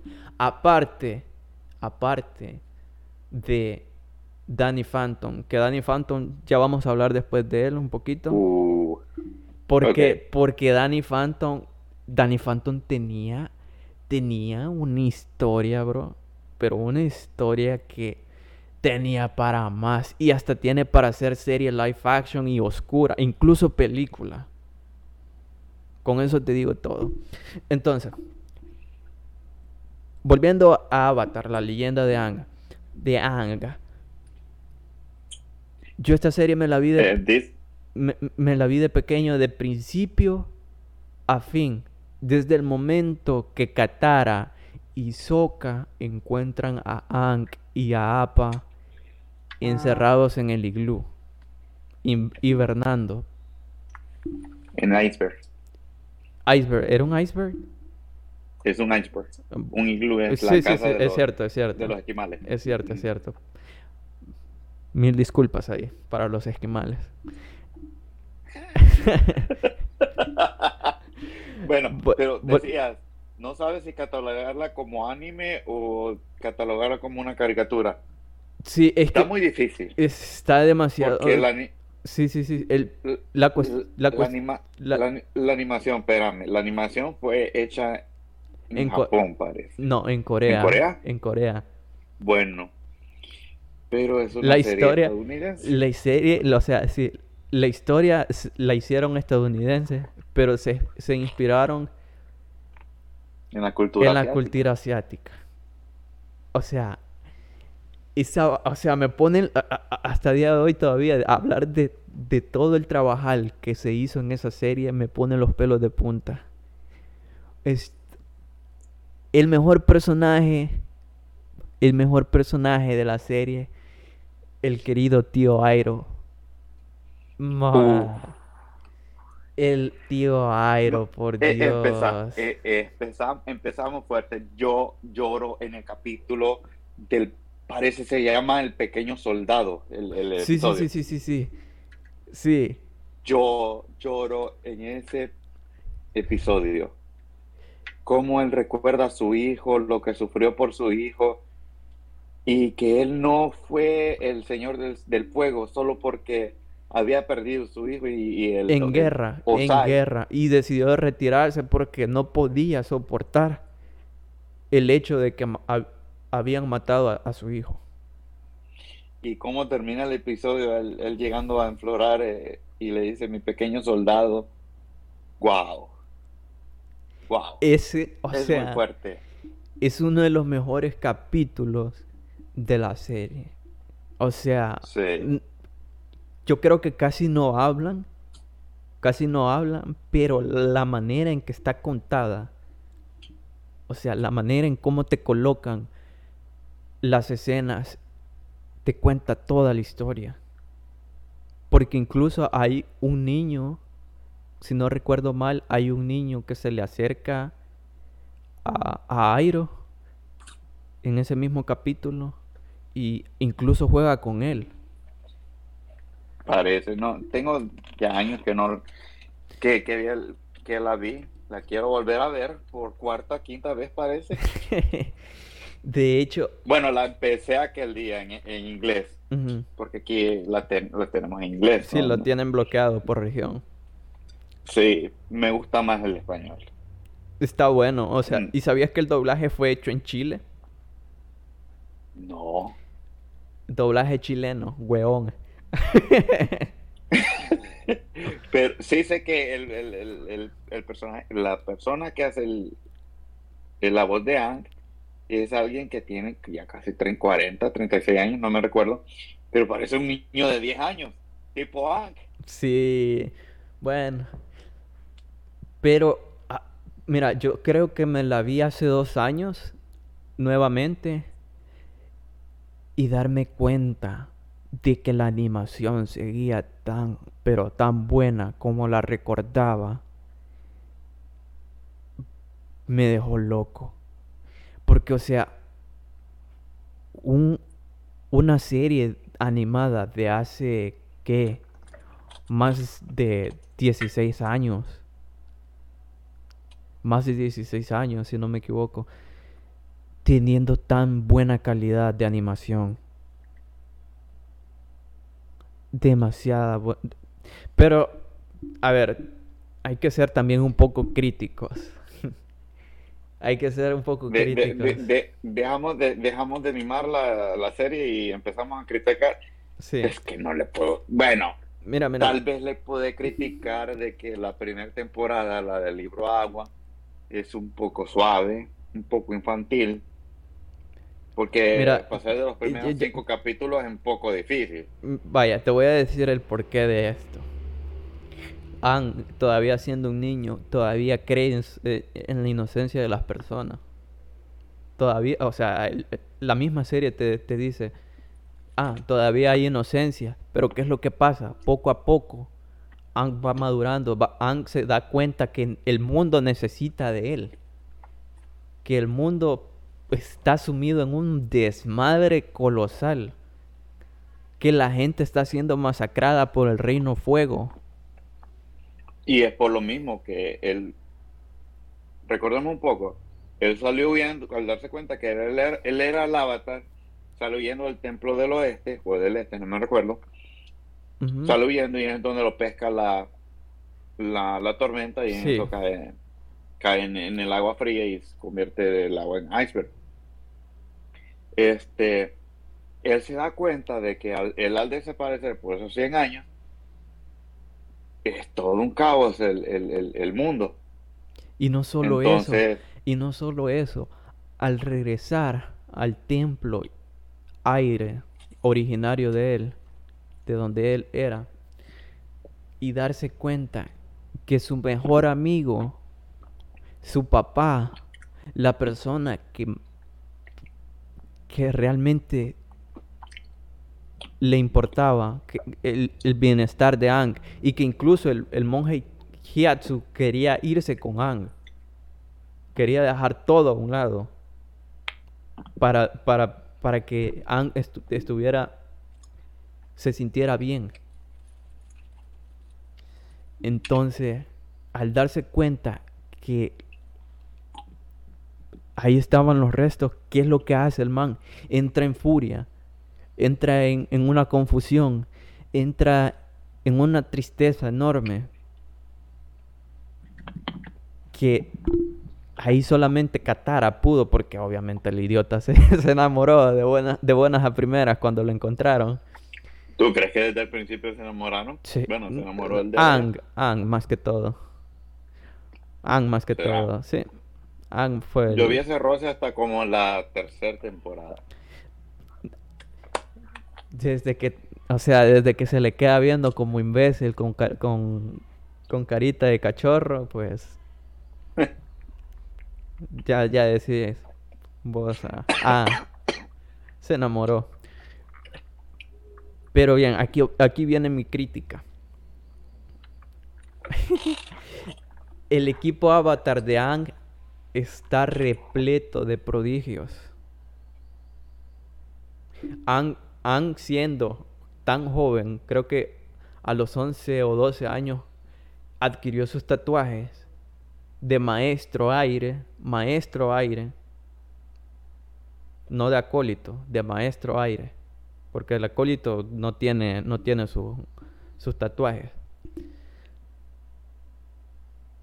Había inventado un movimiento aire que era la, la- la bolita esa de aire con la que, con la que avanzaba. Por eso le dieron sus tatuajes.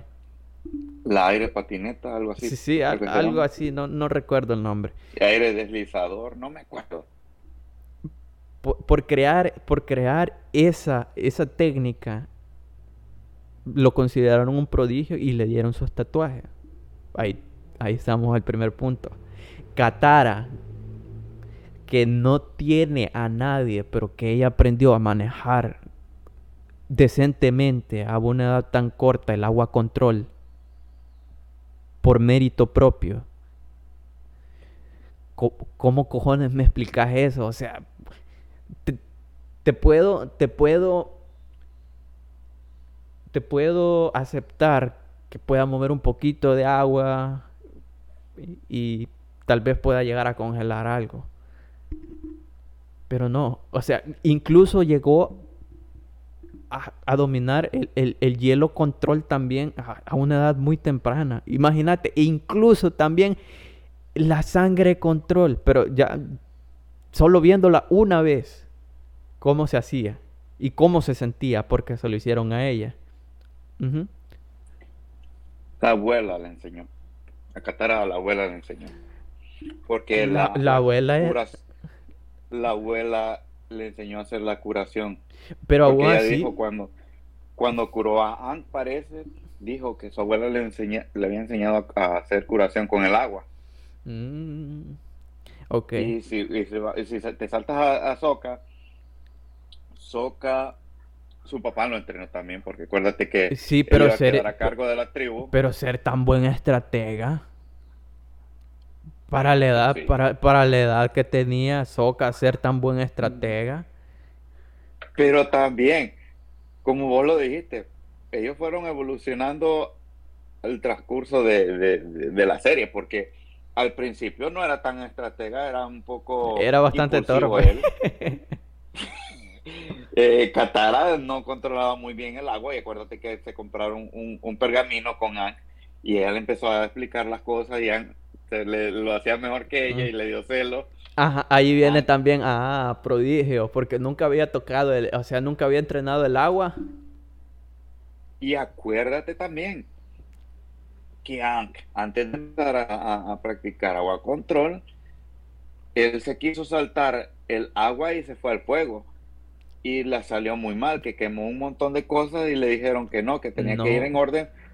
No solo quemó eso, quemó, Quemó a a Katara. Katara. Entonces, por miedo a, a, pues, lastimar de nuevo a, a sus seres queridos, ya no quiso volver a hacer a fuego control. Porque tenían que ir en orden, le dijeron. Porque creo que el fuego es el opuesto del, Del agua. del aire. Del aire. Es lo- van por opuestos. No, el, el, el aire es el opuesto de la tierra. Oh, sí, sí, sí. Bueno, entonces, pero que tenía que él entender bien lo del agua de la, lo de la tierra, para luego final aprender el fuego, para así él poder controlar el fuego. Sí. Y es para... Es que supuestamente el, el agua control te, te ayuda a formarte como una, una persona pasible también. Una persona Mm, más, más llevadera, más tranquila.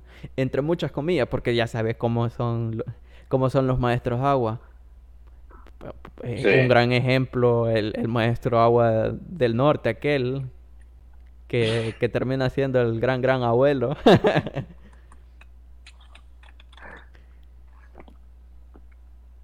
Oh, sí, ¿verdad? Sí, sí, termina siendo el gran, gran abuelo. Pero de, de todos, la que diría yo, fue un prodigio y no evolucionó. Bueno, sí, sí tuvo sus cambios, sí evolucionó durante la serie, pero Toph. que desde que entró Toph, Toph estaba... wow. eh, o sea, Toph estaba rota. Toph estaba demasiado rota. Se, se agarraba con hombres así grandotes, musculosos, que, que Y ella, que ella. así enanita, no Sí, aparentaba, no aparentaba ser tan fuerte, Toph. Y, y si nos saltamos 75 años después, dicen que una de las hijas de Toph es este, hija de, de Sokka. Esa es la, esa es la teoría. Mm. Que sea verdad, pues todavía no se sabe, no se ha confirmado.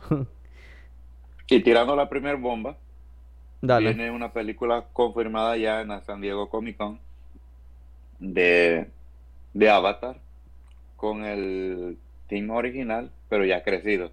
Esto va a ser después de la derrota del, del Señor del Fuego Sai. Qué bueno, qué bueno. Yo quiero saber qué mierda le pasó a Airo. Porque si, si te das cuenta, en la leyenda de Korra aparece como un espíritu, nada más. Se habrá, o sea, habrá muerto de muerte natural. Habrá muerto, qué sé yo, de- del corazón roto o algo. Eh, quiero saber qué, qué es lo que le pasó realmente. Yo creo que ya desde mayor, porque él ya estaba mayor. A lo mejor, pero, o sea, eh, mira, que en Avatar suelen durar demasiados años las personas, pero demasiados. Mira, la gran gran abuela, pues eh, creo que tenía ciento y tantos años, Sí, no, no le he puesto mucha atención creería, tenía creería. ella. Mira, mira el Avatar Roku, pues también tenía más de ciento y algo de años. El Mm. Avatar Kyoshi igual, que fue un, creo que ah, llegó a 200 o algo. Bueno, dicen que Aang murió De 112 años. No, no, no, 112 tenía to- todavía no ser original. Eh, 40, 150 y tanto. Ah, no fueron 70, y- porque Korra es 75 años después de, de, de Aang y ahí habían como 160 años por ahí. Bueno, bueno, bueno. Eh, X, alguna... y, que por- y, y- y murió, tem- murió temprana edad supuestamente porque si le quitamos los 100, son nomás tenían 68 años porque por esos 100 años que estuvo en el iceberg. Sí, sí, sí. Obviamente, o- a- al estar criogenizado tanto, tie- tanto tiempo, o, pues el cuerpo no iba a durar mucho. No iba a durar Y mucho. hablando de Korra, quieren hacer, bueno, van a hacer un otro Ojalá cómic que de ella. Bueno, que sea cómic no me importa mucho, pero, o sea, que lo quiten del cano a Corra y que hagan algo bueno. Es que arruinar la, con- arruinar la conexión con el avatar a mí no me gustó para nada. Y aparte, las nuevas, las nuevas reencarnaciones creo que no iban a tener el, la conexión. El conocimiento. Ajá. Imagínate, y esa vaina la necesitas sí o sí. La necesitas sí o sí. Porque, o sea, puedes, meditando, podés... Aang lo, lo- necesitó cuando iba a tomar una decisión de qué iba a hacer con Osai. Él se conectó con todos Con sus todos antepasados y todos sus antepasados le, le decían lo mismo, mátalo. Pero mira la Eh, gran ella- casualidad que venirse a venirse a, a encontrar con el último león tortuga, que es el que te puede, que le puede quitar los poderes a, a una persona. Dar y poner. Ajá, imagínate.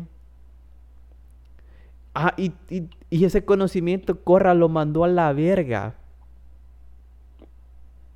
Ese conocimiento lo, lo mandó al... a- ella lo aprendió, ¿no? Pues si lo aprendió no me acuerdo porque de haber sido Lo así... aprendió con, lo aprendió con el que hacía en el control, el, de, um, um, el de la primera temporada. ¿Cuál? Se lo, se lo enseñó a el, el- como el de la máscara. Oh, sí, sí, sí, sí, sí. El, Amón, Amón, Amón. se lo, se lo- sí, pero imagínate Ella le quitó los poderes de, de, de, de agua control. de sangre control, sí. Porque él solo podía Pero- hacer sangre control, creo. Para mi ver, ella fue la peor avatar. La peor. Sí, la verdad Lo es que poquito sí. que vimos, lo poquito que vimos de, de Kiyoshi, uff, y lo que sabemos de Kiyoshi, buenísima. Ah, el Demasiado. avatar Roku, igual, un buen avatar. Pero ella, aún están, como me decía un amigo, ella aún estando en el estado avatar, la derrotaban. Mira, vaya, esto le pasó a Aang también, que en estado Avatar lo derrotaron, pero, Lo derrotaron una vez y fue por pero, descuido sí, porque sí, sí, estaba ahí con, protegiendo a Katara. exactamente, exactamente. Pero es que corra, ay, Dios mío. Ay, Dios mío. Yo creo que ¿Será porque será mucha sobreconfianza en ella? Porque lo- que desde que aparece, Es lo que te iba a mencionar, desde muy pequeña llega partiéndole la madre a, lo- a los instructores, porque vos lo viste. no, de- desde, chi- desde chiquita llega tirando puertas, yo soy la nueva Avatar y tira fuego, agua, tierra, tierra y, agua. Y pasaron sé. como unos, unos 8 o 10 años ahí y, y no aprendió a, a- a- al aire. No le costaba, porque como ella ha sido, ha sido arrogante, pero súper, súper arrogante, no ha tenido esa conexión con lo espiritual, o sea, de decir, verga, pues como que no es, la- no es el, no es el mejor camino ser arrogante, Sí, pero vamos a ser humildes. Sí, sí, o sea, lo que tuvo Aang es que, y esto lo recuerdo bastante bien, que al llegar a la isla de Kyoshi se volvió arrogante, pero con la misma lo pusieron quieto. En, la- en, la- en el capítulo 5, cuando llegan las Kyoshi, que han- casi solo come el monstruo. ¿Sí? Sí, sí, ese es. Se vuelve tan arrogante que "Eh, yo soy el avatar aquí, mira cómo me veo allá, esa es una de mis vidas pasadas. Pero con la misma, cuando llega Zuko y, y ve el desmadre que ocasionó por eso mismo y por no tomarse el rol de avatar en serio, pues se da cuenta de que mejor no. mejor no ser así. Por eso te digo que... A ver, te puedo, te puedo, te puedo aceptar el hecho de que el personaje caiga unas dos, tres veces en, en toda la serie, en lo mismo. Pero que me reinicies el personaje a como era en la temporada pasada, en la siguiente temporada, que esto le pasaba bastante a Korra. Dios mío, Dios mío, ay no. no, no. Eso sí es arrogancia pura. Bien, pasando a otra serie que me vi bastante de bastante pequeño. Danny Phantom. No sé Yo si no te la me viste. acuerdo como de cinco cap La vi, pero nomás me acuerdo de cinco capítulos. Mira, hay un especial, hay un especial de dos capítulos que se llama El peor de los enemigos o The Ultimate Enemy en, en el idioma original. Que de ahí pueden sacar una peliculota hermosa, hermosa. O incluso hacer directamente la serie de, de Danny Phantom live action. Yo no sé por qué Nickelodeon está perdiendo tanto tiempo. Bueno, sí, sé. Quieren, quieren irse a un formato más Disney. Porque les, Es les han copiado, les han copiado muchas cosas a Disney. Porque, por ejemplo, cuando, cuando Disney cambió a, del formato dibujos animados a formato series con, 3D. con personas, No. con personas, pues ya vino Nickelodeon, hizo lo mismo, pero peor en algunos casos. Las únicas series Y que metió un, y metió a un pedófilo a, a dirigir también este la a estar a serie. cargo de la serie también. Sí. Sí, Este, sí. No es Zack Snyder, pero sí lleva el, el- el- Dan Snyder. Sí, Dan Snyder. Se, se te fue la cama. espérame, espérame. Que me está hablando la suegra. Vámonos a anuncios. ok. Háblale a la abuela. Y dígale que estoy aquí. Ay. Espérame, espérame, espérame. Nos Bueno, vamos a bueno. Aquí, aquí voy a estar yo mientras tanto. Pero sí.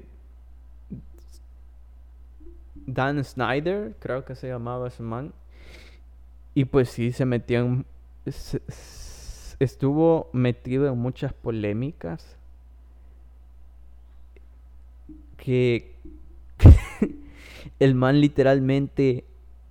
Al man literalmente le gustaba hacerle fotos al, o sea, enfocar demasiado a lo que son los, los pies de las protagonistas de sus series.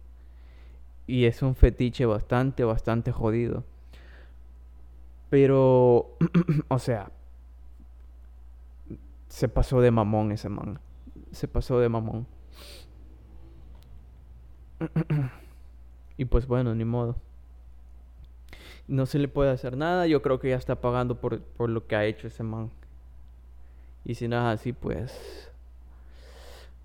Que vaina, el sistema judicial, pues a veces no funciona, a veces. Pues ahí está. Hola, hola. Hola. Suegro que me estaba hablando. no hay problema. Eh, era Dan Snyder, ¿no? El, os- ¿cómo? Dan Snyder, sí. Bueno, sí, es- estaba comentando cuando te fuiste que pues se, se vio metido en, en un desmadre con, con este fetiche de, de- de los pies, pero no sé si actualmente está pagando alguna condena por eso, por si por Del- acoso sexual o qué onda, De, de los pies. Y también era a los acusados sexualmente a los. A los protagonistas Pero- de la pero- serie. Bueno, tocaste a Danny Phantom, pero me quiero ir más global. Dale. Nickelodeon la regó. Nickelodeon, no sé si cambiaron directivos. ¿Qué rayos le pasó a Nickelodeon? Pero Nickelodeon Sí, cambiaron, de- cambiaron, efectivamente cambiaron de, de directiva. Cambiaron de directiva y pues al hacer eso, muchas series se cancelan. Pues sí, pero vas a cancelar. Cancelaste un- las mejores series y te quedas a sobrevalorar una tan sola que para mí es la más estúpida. Los Padrinos Mágicos. No, ¿Cuál? Bob Toronja. Oh. Sí, es cierto. Dios mío. Bob La Toronja. es una de las más explotadas del Nickelodeon junto con Los Padrinos Mágicos. Ya llevan tres o cuatro películas de Bob Toronja. Supuestamente el creador original de la serie quería terminar la, la serie, valga la redundancia, con la primera película. Y hasta ahí. No iba a haber más Bob Esponja. Hubiera sido genial. Sí, la verdad es que lo hubiera puesto por lo, por, por lo alto. Y me hubiera gustado que hubiera terminado literalmente con Bob Esponja siendo disecado y Patricio. ¡Qué cruel! No, es que para, para decir, verga, fue puya. Para que salieras del, del, del cine llorando. Literal. Qué buen final. A, a pesar de que. No, nada. Un buen final para Toronja hubiera sido que le hubieran dado su, su licencia de conducir, le hubieran dado el puesto de manager como, como habían dejado ahí. Y ya, con su amigo, hasta ahí, fin, y ya. Tal vez tal vez Arenita regresando a los laboratorios secretos de la NASA. Um, Sí, ¿Y sí. no sabías? Sí, sí, sí, sí. eh. Sí, sí, bueno, sí sabes que ella Es de Texas. este, es de Texas. Obviamente, es de la fue una NASA. ardilla enviada al espacio y cayó en el mar. Bueno, Ay, entonces, pero bueno, no, empiezas a cancelar un montón de buenas series, los Rocket Power, Uh, la vida sí. de Rocco. Um, Eh, la, vi- la, la vida moderna de Rocco era bastante sexual, si me permitís hacer ese inciso. E- Era demasiado sexual la vida moderna de Rocco. Bueno, cuando uno es niño no, no ve eso, ya de grande, como, como el perro de Rocco, yéndose con el, con el, con el mapeador siempre, Ah, sí es cierto. o la señora Sapo Con el... Sí, sí, sí, sí. con Rocco, lanzándole ese, lanzándosele cada episodio. Y eran demasiado explícitos. Tenían huevos. Eso no te lo voy a negar. Tenían Eh, huevos. y, y, y si viste la película y te le prestas atención a, ¿Sabías otra que estaba buena? espérame, si ves la película de, de, de Rocco y le pones atención a los hijos de, de este, ¿cómo se llama la tortuga? Oh, no, no, no me acuerdo. Pero sí, ya sé de qué personaje me hablas. Bueno, la tortuga y la doctora que tiene un garfio, tienen hijos, ¿no? Pero si le prestas atención a los niños, tiene, unos tienen garfio como la, como, como la doctora, otros son tortuguitas y otros son como Heffer. ¿Qué me estás diciendo ahí, ah, Nickelodeon? Familia Otra que disfuncional. Otra, otro que me gustó fue Invasor, Invasor Invasor Sim, Sim. Esa es la, el- la película. ese, o sea, buena forma de... ¿Sabes cuál otra? Oye Arnold. Oye Arnold. Era buena. Era buena. O sea, un grupo de amigos saliendo de aquí allá, pum pum, teniendo una vida relativamente normal, vi- viendo la, la vida cotidiana. O sea, era, era bastante bueno. Matices de temas cómicos. La Helga enamorada de Arnold, nunca podía decirle. Hasta que por fin en la película, pues se hizo, se Y en logró. la nueva, ¿no? ¿Cómo? En la nueva película. Sí, en la nueva. ¿La viste? Sí, sí, sí, que, que, que encuentran a los papás de, de Arnold. Ajá. Y sabías, esto fue una gran teoría en su tiempo, antes de que saliera la película. Supuestamente se había liqueado, no sé cómo, no preguntes, la trama de la película. Pero un poquito después de que cancelaran la serie. Poquito después de que hayan cancelado la serie, se liqueó eso. Y yo creí que era, pues, estupideces de la gente en internet. Nunca creí que literalmente los papás del- de Arnold, porque en la teoría se, se, se decía que los papás de Arnold iban a estar en un sueño profundo debido a no sé qué cosa de- que habían encontrado en unas antiguas ruinas de un país X que no recuerdo en ese nombre en este momento. Creo que fue, creo que fue Guatemala que, que hicieron. Fueron a Guatemala, creo. Bueno, donde haya sido.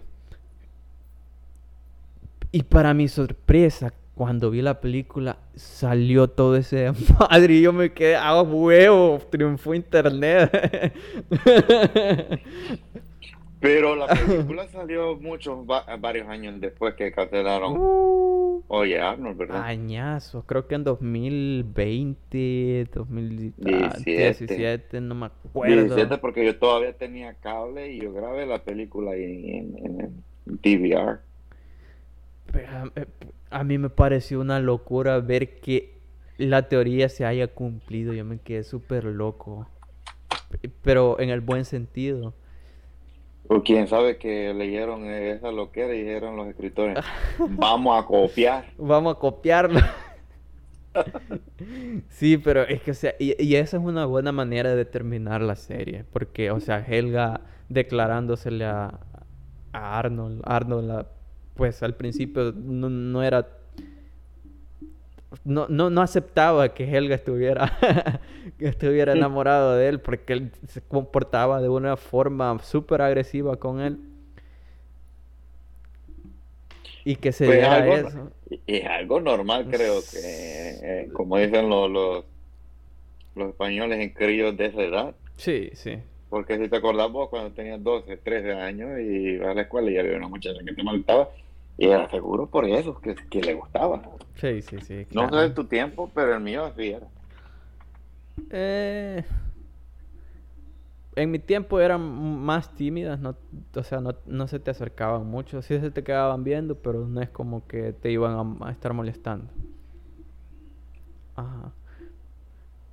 A ver, a ver qué otra serie también. Los castores cascarrabias. Uh, Los castores cascarrabia, buena serie. Dios mío, o sea, habían buenas cosas. Habían buenas cosas, no te lo voy a negar. Doug Narinas. No sé si te acuerdas de eso. nunca me gustó. La zona tiza. Ese estaba bueno. El concepto era el concepto era demasiado bueno, pero creo que a día de hoy no se podría no se podría hacer a no ser que lo ambientaran en una época antigua. Tipo los los 90, Mm, porque en pero eh, con animaciones de hoy. Sí. Sí, con animación de, de ahora. Pero yo te digo, si la, si la quisieran hacer en live action, por ejemplo. Mm, Porque, o sea, era más factible que en esa época se diera lo de la tiza. Y el, o sea, a mí era un concepto que me gustaba bastante, el, el hecho de que con una tiza mágica pudieras entrar a una a un mundo. a un, mu- a un mundo en el que vos podés crear lo que se te vi- viniera en gana. Y estaba muy bueno y poder entrar, salir cuando se te daba la regalada gana. Incluso en una pizarra po- portátil, el niño cabrón se metía al mundo cuando él quería. O sea, muy buena, muy buena cosa. Muy buena Jimmy cosa. Neutron. Jimmy Neutron. Lastimosamente, el estudio que encargado de hacer Jimmy Neutron, pues chingó. Chingó. No sé si te diste cuenta de que fueron los mismos encargados de hacer la, la película esta que se llama Lucas and Pulley. Nunca, nunca escuchaste de ella, ¿verdad? Mm, mm. Pues con esa película chingaron los- la, la productora. Chingó la productora, se fue en picada. Se quedó sin Igual, presupuesto. Yo, yo escuché de que hacer la, la serie de Jimmy Neutron esa le salía muy caro a, Nickelodeon. Sí, pero Pero bueno. con niños. Ey, pero el mejor crossover, o sea, de Nickelodeon en, en cuanto a series animadas, creo que fue la el, el crossover que tuvo Jimmy Neutron con los Padrinos Mágicos. O sea, es un desmadre. Es un desmadrazo. Hasta hacen referencia del tipo de animación. Dice que ¿por qué estoy tan planito? Ah, Dice. Sí, sí. Y el otro dice estoy esponjadito. Dice. Sí, sí, sí, sí, es cierto. O sea, esas, esos sí eran crossovers de los buenos. Esos sí eran crossovers de los buenos, no como ciertas películas que meten ahí nostalgia. Spider-Man. No, bueno, juegan con tu niña que no es tan buena. Solo con olvidar de misterio ya hubieran solucionado todo el problema y no tuvieran que haber rompido la, la El multiverso, sí.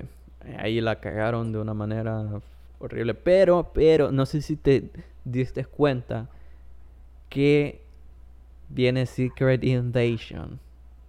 Sí, ¿Te acordás lo que te había dicho? ¿Te acordás lo que te dije en su momento? Ey, esto va a dar paso.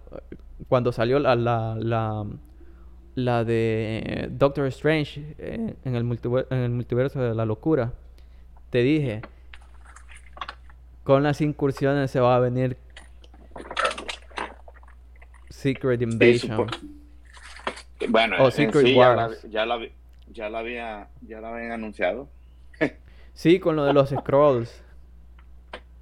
No sé si esto es cierto ahorita que hablaste de Secret, Secret Wars. Ujú. Sale un meme en Facebook hoy en la mañana diciendo, ¿ves que DC acaba de anunciar un, un nuevo, una nueva crisis? Se llama Dark Crisis, Dark Crisis on Infinity Earths.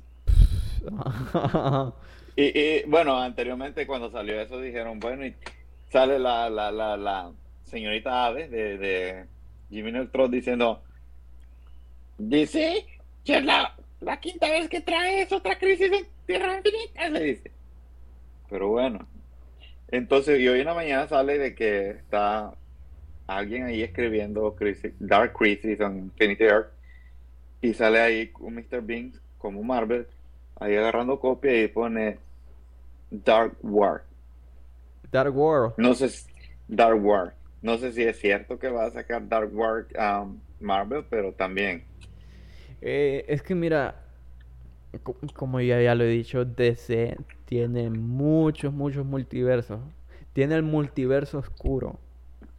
Que, que aquí ¿Quién? El, el mejor villano de todos ya sabemos quién es. ¿Quién? El propio Batman. Ah, pensé que ibas a decir este. El propio Batman. Bro, tiene... Pensé que ibas a decir el Lord de Apocalypse. um, No, Darkseid. no, no, no, no, no, no, no, no, para nada. Están los cómics de Death Metal y de Dark Metal, no me acuerdo, algo así, no me eh, donde tocan este tema que qué pasaría si Batman se vuelve villano. Entonces, en esos cómics, Batman un Batman de una tierra del multiverso oscuro se ve Multiverso negativo, ¿no? No recuerdo si es el multiverso negativo o si es el multiverso oscuro.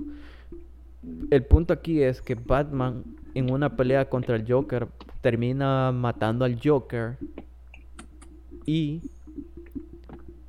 le al, al morir el Joker tira una, una toxina la cual impacta en, en Bruce convirtiéndolo poco a poco en lo que es el Batman que ríe que es una fusión entre la locura del Joker con la mentalidad con la mentalidad detectivesca de de Batman. Dando así el al, al personaje más más más oscuro y más loco que yo he visto en los cómics por el momento ¿Tú crees que es más, ¿tú crees que es más oscuro y más loco que Death Red? que Red Dead Ujú. Mira, yo te voy a decir algo. Ba- el Batman que ríe obtuvo los poderes del- de un Bruce Wayne que se iba a convertir en el Doctor Manhattan.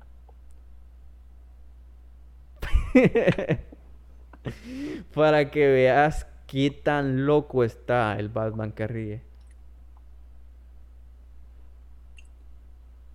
El Batman que ríe ha hecho cosas de Pregunta, ¿quién es más poderoso, Doctor Manhattan o, o el Espectro? No, el Espectro, ¿verdad? No. Doctor Manhattan. Mm, Doctor Manhattan. Pero si, si el Espectro es una deidad, Pero es un personaje cósmico. ¿Sí, no? ¿O No. No. Porque, vaya, en, en Marvel tenemos a los dioses. En Marvel tenemos a los dioses, Los celestiales. los celestiales y tenemos a, Los a- eternos. los eternos seres. Y, y s- bueno, que los eternos yo. No, los, los celestiales ya son seres cósmicos. Los eternos son creaciones de los de los Celestiales. celestiales. Entonces, como que se va más para abajo la categoría. Eh, entonces, déjame ver. Creo que había un villano que le puede hacer frente a cualquier cosa menos a los seres cósmicos. para que, en, Marvel, pero no recuerdo el nombre en este momento. ¿Para qué, para qué mentirte? sí. Sí. Pero, hey, ¿y te imaginas que la trilogía de este, del Battinson terminase en, en, en el Battinson matando al Joker y, y convirtiéndose en, en Dead- ah, perdón, en el Batman que ríe? Le daría el personaje. Le quedaría bien. Sí, Le quedaría bien. estaría muy bien. Pero acuérdate, es Warner. No, no tienen los huevos. O sea, que narraran, vaya. Que hicieran como un what if, pero en película. Un Elseworlds. Algo así. En- entonces, o sea, DC, ¿qué mierda te pasa? Warner, ¿qué mierda te pasa? Tenés un universo tan rico, tanto en villanos, personajes. Explota esa vaina, explota esa vaina. Es que no tiene la cabeza pensante que Disney tiene. Es lo malo. Mi- mira, eh, pero es que Disney está haciendo demasiada explotación ya. O sea, Oye, es lo, es- es lo que íbamos a hablar cuando estábamos hablando hace rato de- de- de- de Apple. dale. No todo, no todo en Marvel Disney es oro y plata. Sí, por ejemplo, el CGI de, de- porque me vi Moon Knight, Espérate, de Moon Knight, mm, espérate. no me gustó mucho que se diga. Hubiera preferido un traje hecho y derecho a a pu- puro CGI. A- ahorita le tiramos hate al CGI, pero hablemos de que no todo es oro y plata en, en- en Marvel. ¿Verdad Iron Man 3? ¿Verdad Iron Man 2? ¿Verdad Capitana Marvel? ¿Verdad? Capitana Ah, ¿Verdad? Marvel. ¿Verdad Miss Marvel? Mi- Miss No Marvel no no- la he visto. No te lo voy a negar, no lo he visto. Empe- los dos episodios primeros, buenísimos. De ahí estábamos viendo una, una serie de Bollywood. Ahora sí, tirémosle el hate al CGI, y que las empresas están quedando que tienen un montón de proyectos de, de Marvel y que lo quieren para, para allá. Para ayer. Para ayer. Por eso- ya, ya, ya, ya. Es- Quieren que salga como pan caliente. sale una comparación y dicen Zack Snyder en el patio trasero de su casa filmando el, mu- el mundo pesadilla de, de, de la Zack Snyder Justice League Ujú. y el CGI uf, increíble y Marvel con sus 250 millones para bueno perdón Taika Waititi con los 250 millones que le dio Marvel para Love and Thunder y sale este Thor en la escena de, de- de un patio trasero brincando y que canta ese CGI. Luego cuando se le aparece el niño en una visión, igual, cantadísimo. Las nuevas series, la de She-Hulk, Sí, se ve rara. parece Fiona de Shrek.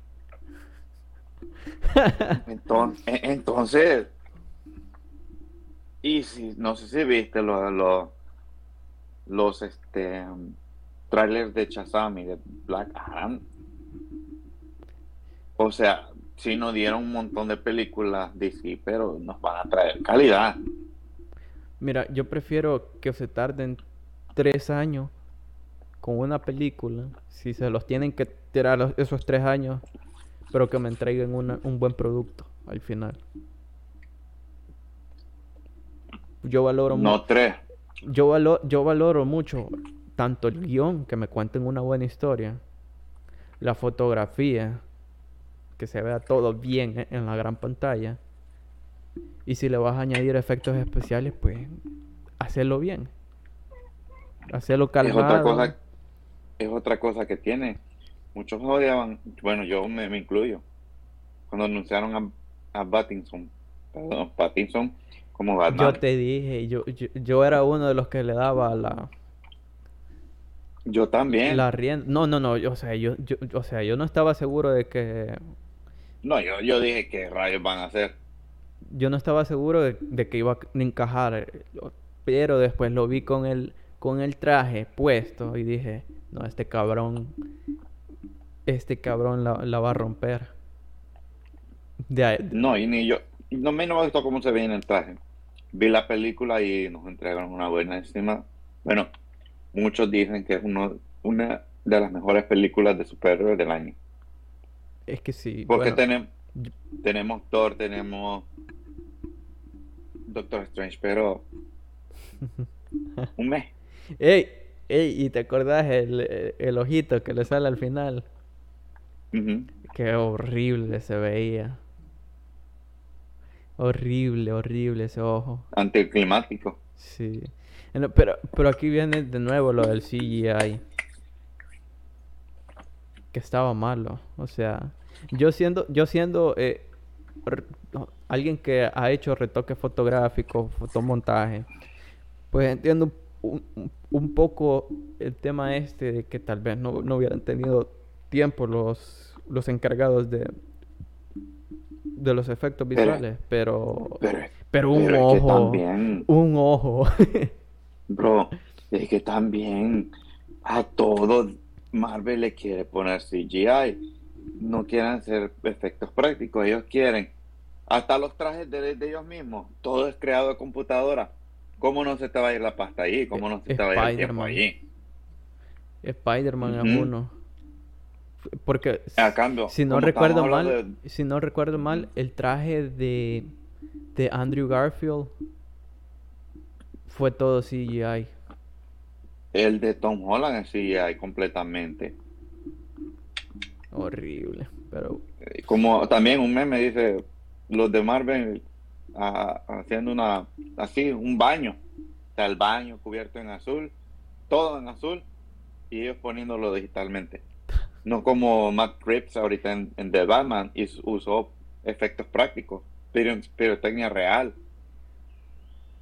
Es que es, Es que un- mira- como dicen, una carta de amor al cine de Batman. sí, sí, es que mira, yo no le veo nada malo a, a- a ponerle efectos visuales a, a un, a una película, a una serie.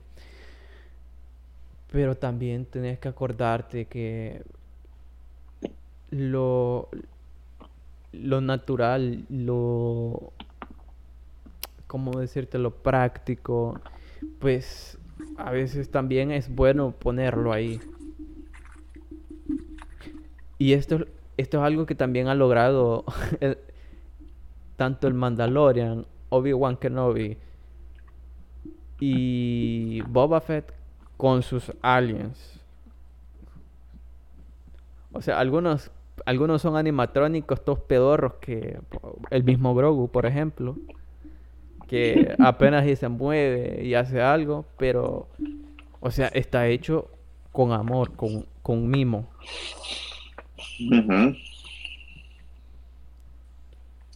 Pero no sé. E- es, es como lo que le, le decía a, a Asael en el podcast pasado. Que estamos en una sociedad hoy en día que prácticamente es, es una sociedad de la comida rápida.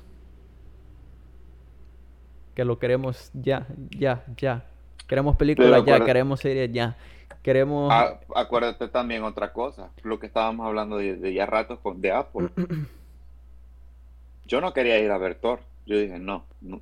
Después de, de, de Doctor Strange, yo dije, no. Estos mismos, estos van a. Están haciendo lo mismo que Apple. Sale un, saca una película y todo el mundo, vamos a ver la película. Todos emocionados. Ya no están esforzando en innovar. Ya no están esforzando en, en mejorar los guion. Ahorita que mencionaste eso de que vivimos en una sociedad, yo dije, y ya va a decir, vivimos en una sociedad Vivimos donde no en- saben di- Vivimos en una Donde no sabe- sociedad. donde no saben distinguir do- a un psicópata, no sé qué. ¿Cómo es que dice el Joker? No recuerdo, pero sí, sí, sí, sí. Siempre que decían eso en el podcast pasado se me venía a la Eh. mente el, el Joker. Yo dije, ya le van a. Tremenda referencia sin querer. ¿Quieres oír otro chiste? ¿Quieres, Néstor. ¿Quieres escuchar un chiste? Murray. Ey, pero el man estaba dispuesto a matarse ahí, ¿no? El Joker. Ahí mismo. Él iba con la me- mentalidad de, Loco. de matarse él, él solo. Y e- e- esa película. Y, aquí está e- esto también. O sea, te, qué te- te- violada de mente. sí, sí, sí. Si te fijas en los relojes, marca siempre la misma hora. ¿Por qué? La teoría. Cuando, cuando revelan de que todo fue imaginado de él, entonces, ¿qué? ¿Qué fue real de la película y qué no? Mira, yo creo que el, el concepto en sí, más que todo es el, el psicópata se nace o se hace en la sociedad. Para mi ver, ese, esa es la, la gran cuestión que toca la película. Si un psicópata se nace, se, se- se nace siendo psicópata, o, o la propia sociedad te obliga a hacer ciertas conductas de las cuales no estás orgulloso de hacer, pero que te lleva a esa locura. Porque en, la, en los cómics y en la, en la serie de, de Batman han diferido bastante el origen de- del Joker, pero en una de ellas dice que incluso un día, hay un día en el que te puedes convertir en un completo loco. Y eso lo dice el mismo Joker. Solo falta, solo hace falta un día para que te puedas convertir en una persona completamente loca. Wow. Un día de mierda. y dicen, y dicen que eh, Espérate, espérate, espérate. y dicen que que los cómics no aportan nada a la sociedad. Pero yo les digo, no, no, mi hermano, no. No es así, se aportan, se aportan. Es como los libros. A día de hoy, ¿cuántos libros te has leído vos? Así siendo sincero. Cinco. Por ahí, unos cinco. Bien, yo, yo, yo me he estado le- leyendo unos... Bueno, yo creía que me he leído sí, igualmente unos 5 o 6 libros, a lo mucho. 5 o 6 libros. Me leí uno que se llama Cinco panes de cebada, que pff, tremenda basofia. No, no es de mi gusto. Pero me lo leí porque eh, dije, "Eh, voy a leerlo, me lo están, me lo están facilitando en el instituto, me lo leí. Eh, básicamente e- ese libro trataba de, de la experiencia de cómo se vive siendo maestro en, en un lugar al cual uno no pertenece, al cual uno llega como, como alguien nuevo. Y pues nada, me narraba la- las experiencias vívidas de la, de la persona en cuestión que escribió ese libro. Y pues no, no me gustó mucho, si te soy sincero. No me gustó mucho. También me leí este libro que se llama La Luz Negra, es súper pequeño, que es nacional también, que narra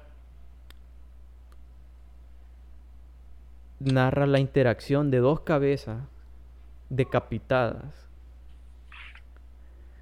Y esa, esa sí me gustó, porque le están tirando demasiado a la política.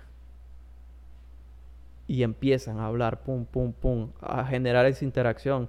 Los protagonistas se llaman Gother y Mother. te la recomiendo. Si puedes leértela, si la puedes encontrar en ¿Cómo algún... decís que se llama? La luz negra. Es, es uno, o sea, para mí, para mí ver, es una de las mejores eh, obras literarias que ha parido el país. Te- Es pequeño, es ligero, pero mm, a mí me ha gustado. A mí me ha gustado, me la voy a volver a leer luego, porque realmente no, no tengo todo presente de lo que dice en esa obra, pero que toca el ámbito político y también la no la estupidez, sino cómo la crítica, la crítica personal, la crítica personal del- de, la gente, por decirte algo. Luego me leí, mm, bueno, traté de leerme La bestialidad esta de Stephen King, el It, que son más de mil páginas y pues, y en su idioma original, por cierto. Ouch. Sí, y o sea, me quedé como a las 700 páginas, 600 páginas y no, es, es demasiado pesada, es demasiado pesada la novela. Em, no es como la como las películas. Eh, no, cambian bastantes factores, por ejemplo, Mike, el personaje negro, el primer contacto que tiene con eso es, creo recordar que lo iba persiguiendo un tipo de águila, pero un águila enorme o un cuervo. No, recuerdo muy bien el tipo de pájaro que era, pero se lo quería comer. y él es súper espantado, o sea, iba en una bicicleta lo más rápido que podía y el, el- el niño súper, súper asustado, súper, súper asustado. Y o sea, plantearte eso de que, bestia, una, un pájaro de tantos metros viene por vos, eh, pues obvio que te va, te va a cagar, ¿no? te va a cagar del susto. Y pues también, también me leí, me leí lo que es este libro, me leí el, eh, el libro este de Coraline. No sé si te viste la película. No, ese no. ese no. Uh, te has perdido de una película de lo más bonito. Mm, Sí, o sea, a mí me ha gustado bastante. Pero el libro te deja una cita que es una de mis citas favoritas hasta el momento, que dice que el valiente no es valiente porque no tenga miedo de, de las consecuencias, sino que el valiente es aquel que a pesar de que tenga miedo a enfrentarse a lo que se quiere enfrentar, aún así se enfrenta a la adversidad. Está buena la cita, ¿verdad? sí. Sí, no, o sea, la lectura es un, es uno de los hábitos que también estamos perdiendo actualmente por el tema de película, hay película de ello, hay película de ello, hay serie de esto. Y aunque no te dan todos los detalles de lo que dice el libro, Eh. es más fácil ver la película que, que está resumido. O, o que vengas en YouTube a resumen del libro Pam Pam tal. Y ya alguien te dice, ah, es que Juanito, pues, mató a su papá porque le debía dinero y esto, tal, pum, pasó esto, lo dejó la mujer, la mujer mató al, al perro, cosas así. Te lo resumen en un prispra. Sí. A muy grosso La modo. sociedad, la, so- la sociedad macro, güey. La, la sociedad Vivo- microondas. Vi- vivimos en una sociedad macro, güey. Y la verdad es que sí. Y la verdad es que sí. Eh, no sé qué libros te, habrás leído vos, si tenés al- ahí que comentar algo al respecto. Me gustan los de terror. Una vez leí uno de un mexicano, se llama René. No, Carlos Trejo. Se llama Cañitas. Habla de supuestamente del relato de, de que él se mudó a una casa allá en México, cerca de- del centro de la Ciudad de México, y que siempre en las noches le aparecía un, un ente. Am, Un ente. un ente. Alguien como encapuchado, que no se le veían los pies, y él cuenta su experiencia de cómo trataron de, de, la- de un montón de maneras de eliminar al ente y no pudieron. Ah, lo leí hace varios años, no me acuerdo muy bien, pero sí está, está interesante. Lo leí como en tres días porque me, me, me atrapó. Es lo que te digo, cuando hay una buena historia, uno pues se inspira a seguir diciendo qué va a Que pasar. quieres saber qué es lo siguiente. Ajá, Ajá. ¿qué va a pasar? ¿Qué va a pasar? ¿Qué es lo qué, qué sigue? ¿Qué sigue? ¿Qué es esto? Leí la, la Iliada, o fue la Odisea. Las dos. Una de las Pero esa porque estabas obligado, me imagino. Obligado en el instituto, tenía que hacer un resumen. Sí. Sí, yo creo que por, por ahí andan todavía esos, esos libros. A mí no, a mí no me ha gustado mucho lo que es la, la tragedia, tragedia griega. Pues, es bastante meh. A, a mi parecer es bastante meh. Ma- más sin embargo, los filósofos griegos sí tienen bastante, bastante chicha para contar. O sea, yo solo sé que no sé nada, man. Sócrates. ¿Cómo es que se llama el que escribió la Iliada? Homero. Bien que él era ciego. Sí. Era ciego y creo que y era cantador que, que hacía la, la historia, no sé. No me acuerdo muy bien. Pues no te sabría decir, no manejo de, de- de ese tema. No me acuerdo, ahí no explicó el maestro, pero acuérdate. Creo que ya son 20 años. Sí. No es, no es lo Mm. mismo a tenerlo fresco, Sí. el conocimiento. Bueno, gente, yo creo que por acá vamos a ir dejando el, el podcast de este día, que lo estaremos subiendo el martes. y sí, sí, sí. Y, y- y, pues nada, fue un gustazo tenerlos por acá. Espero que hayan disfrutado con nosotros e- este, este espacio. No sé si mi hermano quiera despedirse de ustedes, pero Bueno, fue un gusto haber estado aquí, haber estado compartiendo mis experiencias, mi punto de vista de varias cosas y hablando de lo que nos gusta. Um, sí, para la pero me invites pro- Sí, espe- sí. espero me invites pronto. A ver, a ver, a ver, todavía tenemos el, ciertas temática- temáticas como los videojuegos, por ejemplo. La Uh, temática esta de cuando quisiste ser skater, por ejemplo. ey, ey, ey, ey. Me aventamos buenos trucos, ¿eh? Eh, yo solo pude hacerme el ollie, man, y eso porque la, la patineta ya estaba jodida, pero Eso lo dejaremos para el próximo Sí, capítulo. eso lo dejaremos por, hoy- eh, para, para otra ocasión. Sin más que decir, gente, muchas gracias por haber estado con nosotros. Yo fui Néstor en Confianza con Vos. Y hasta la próxima semana. Se me cuidan mucho. Chao.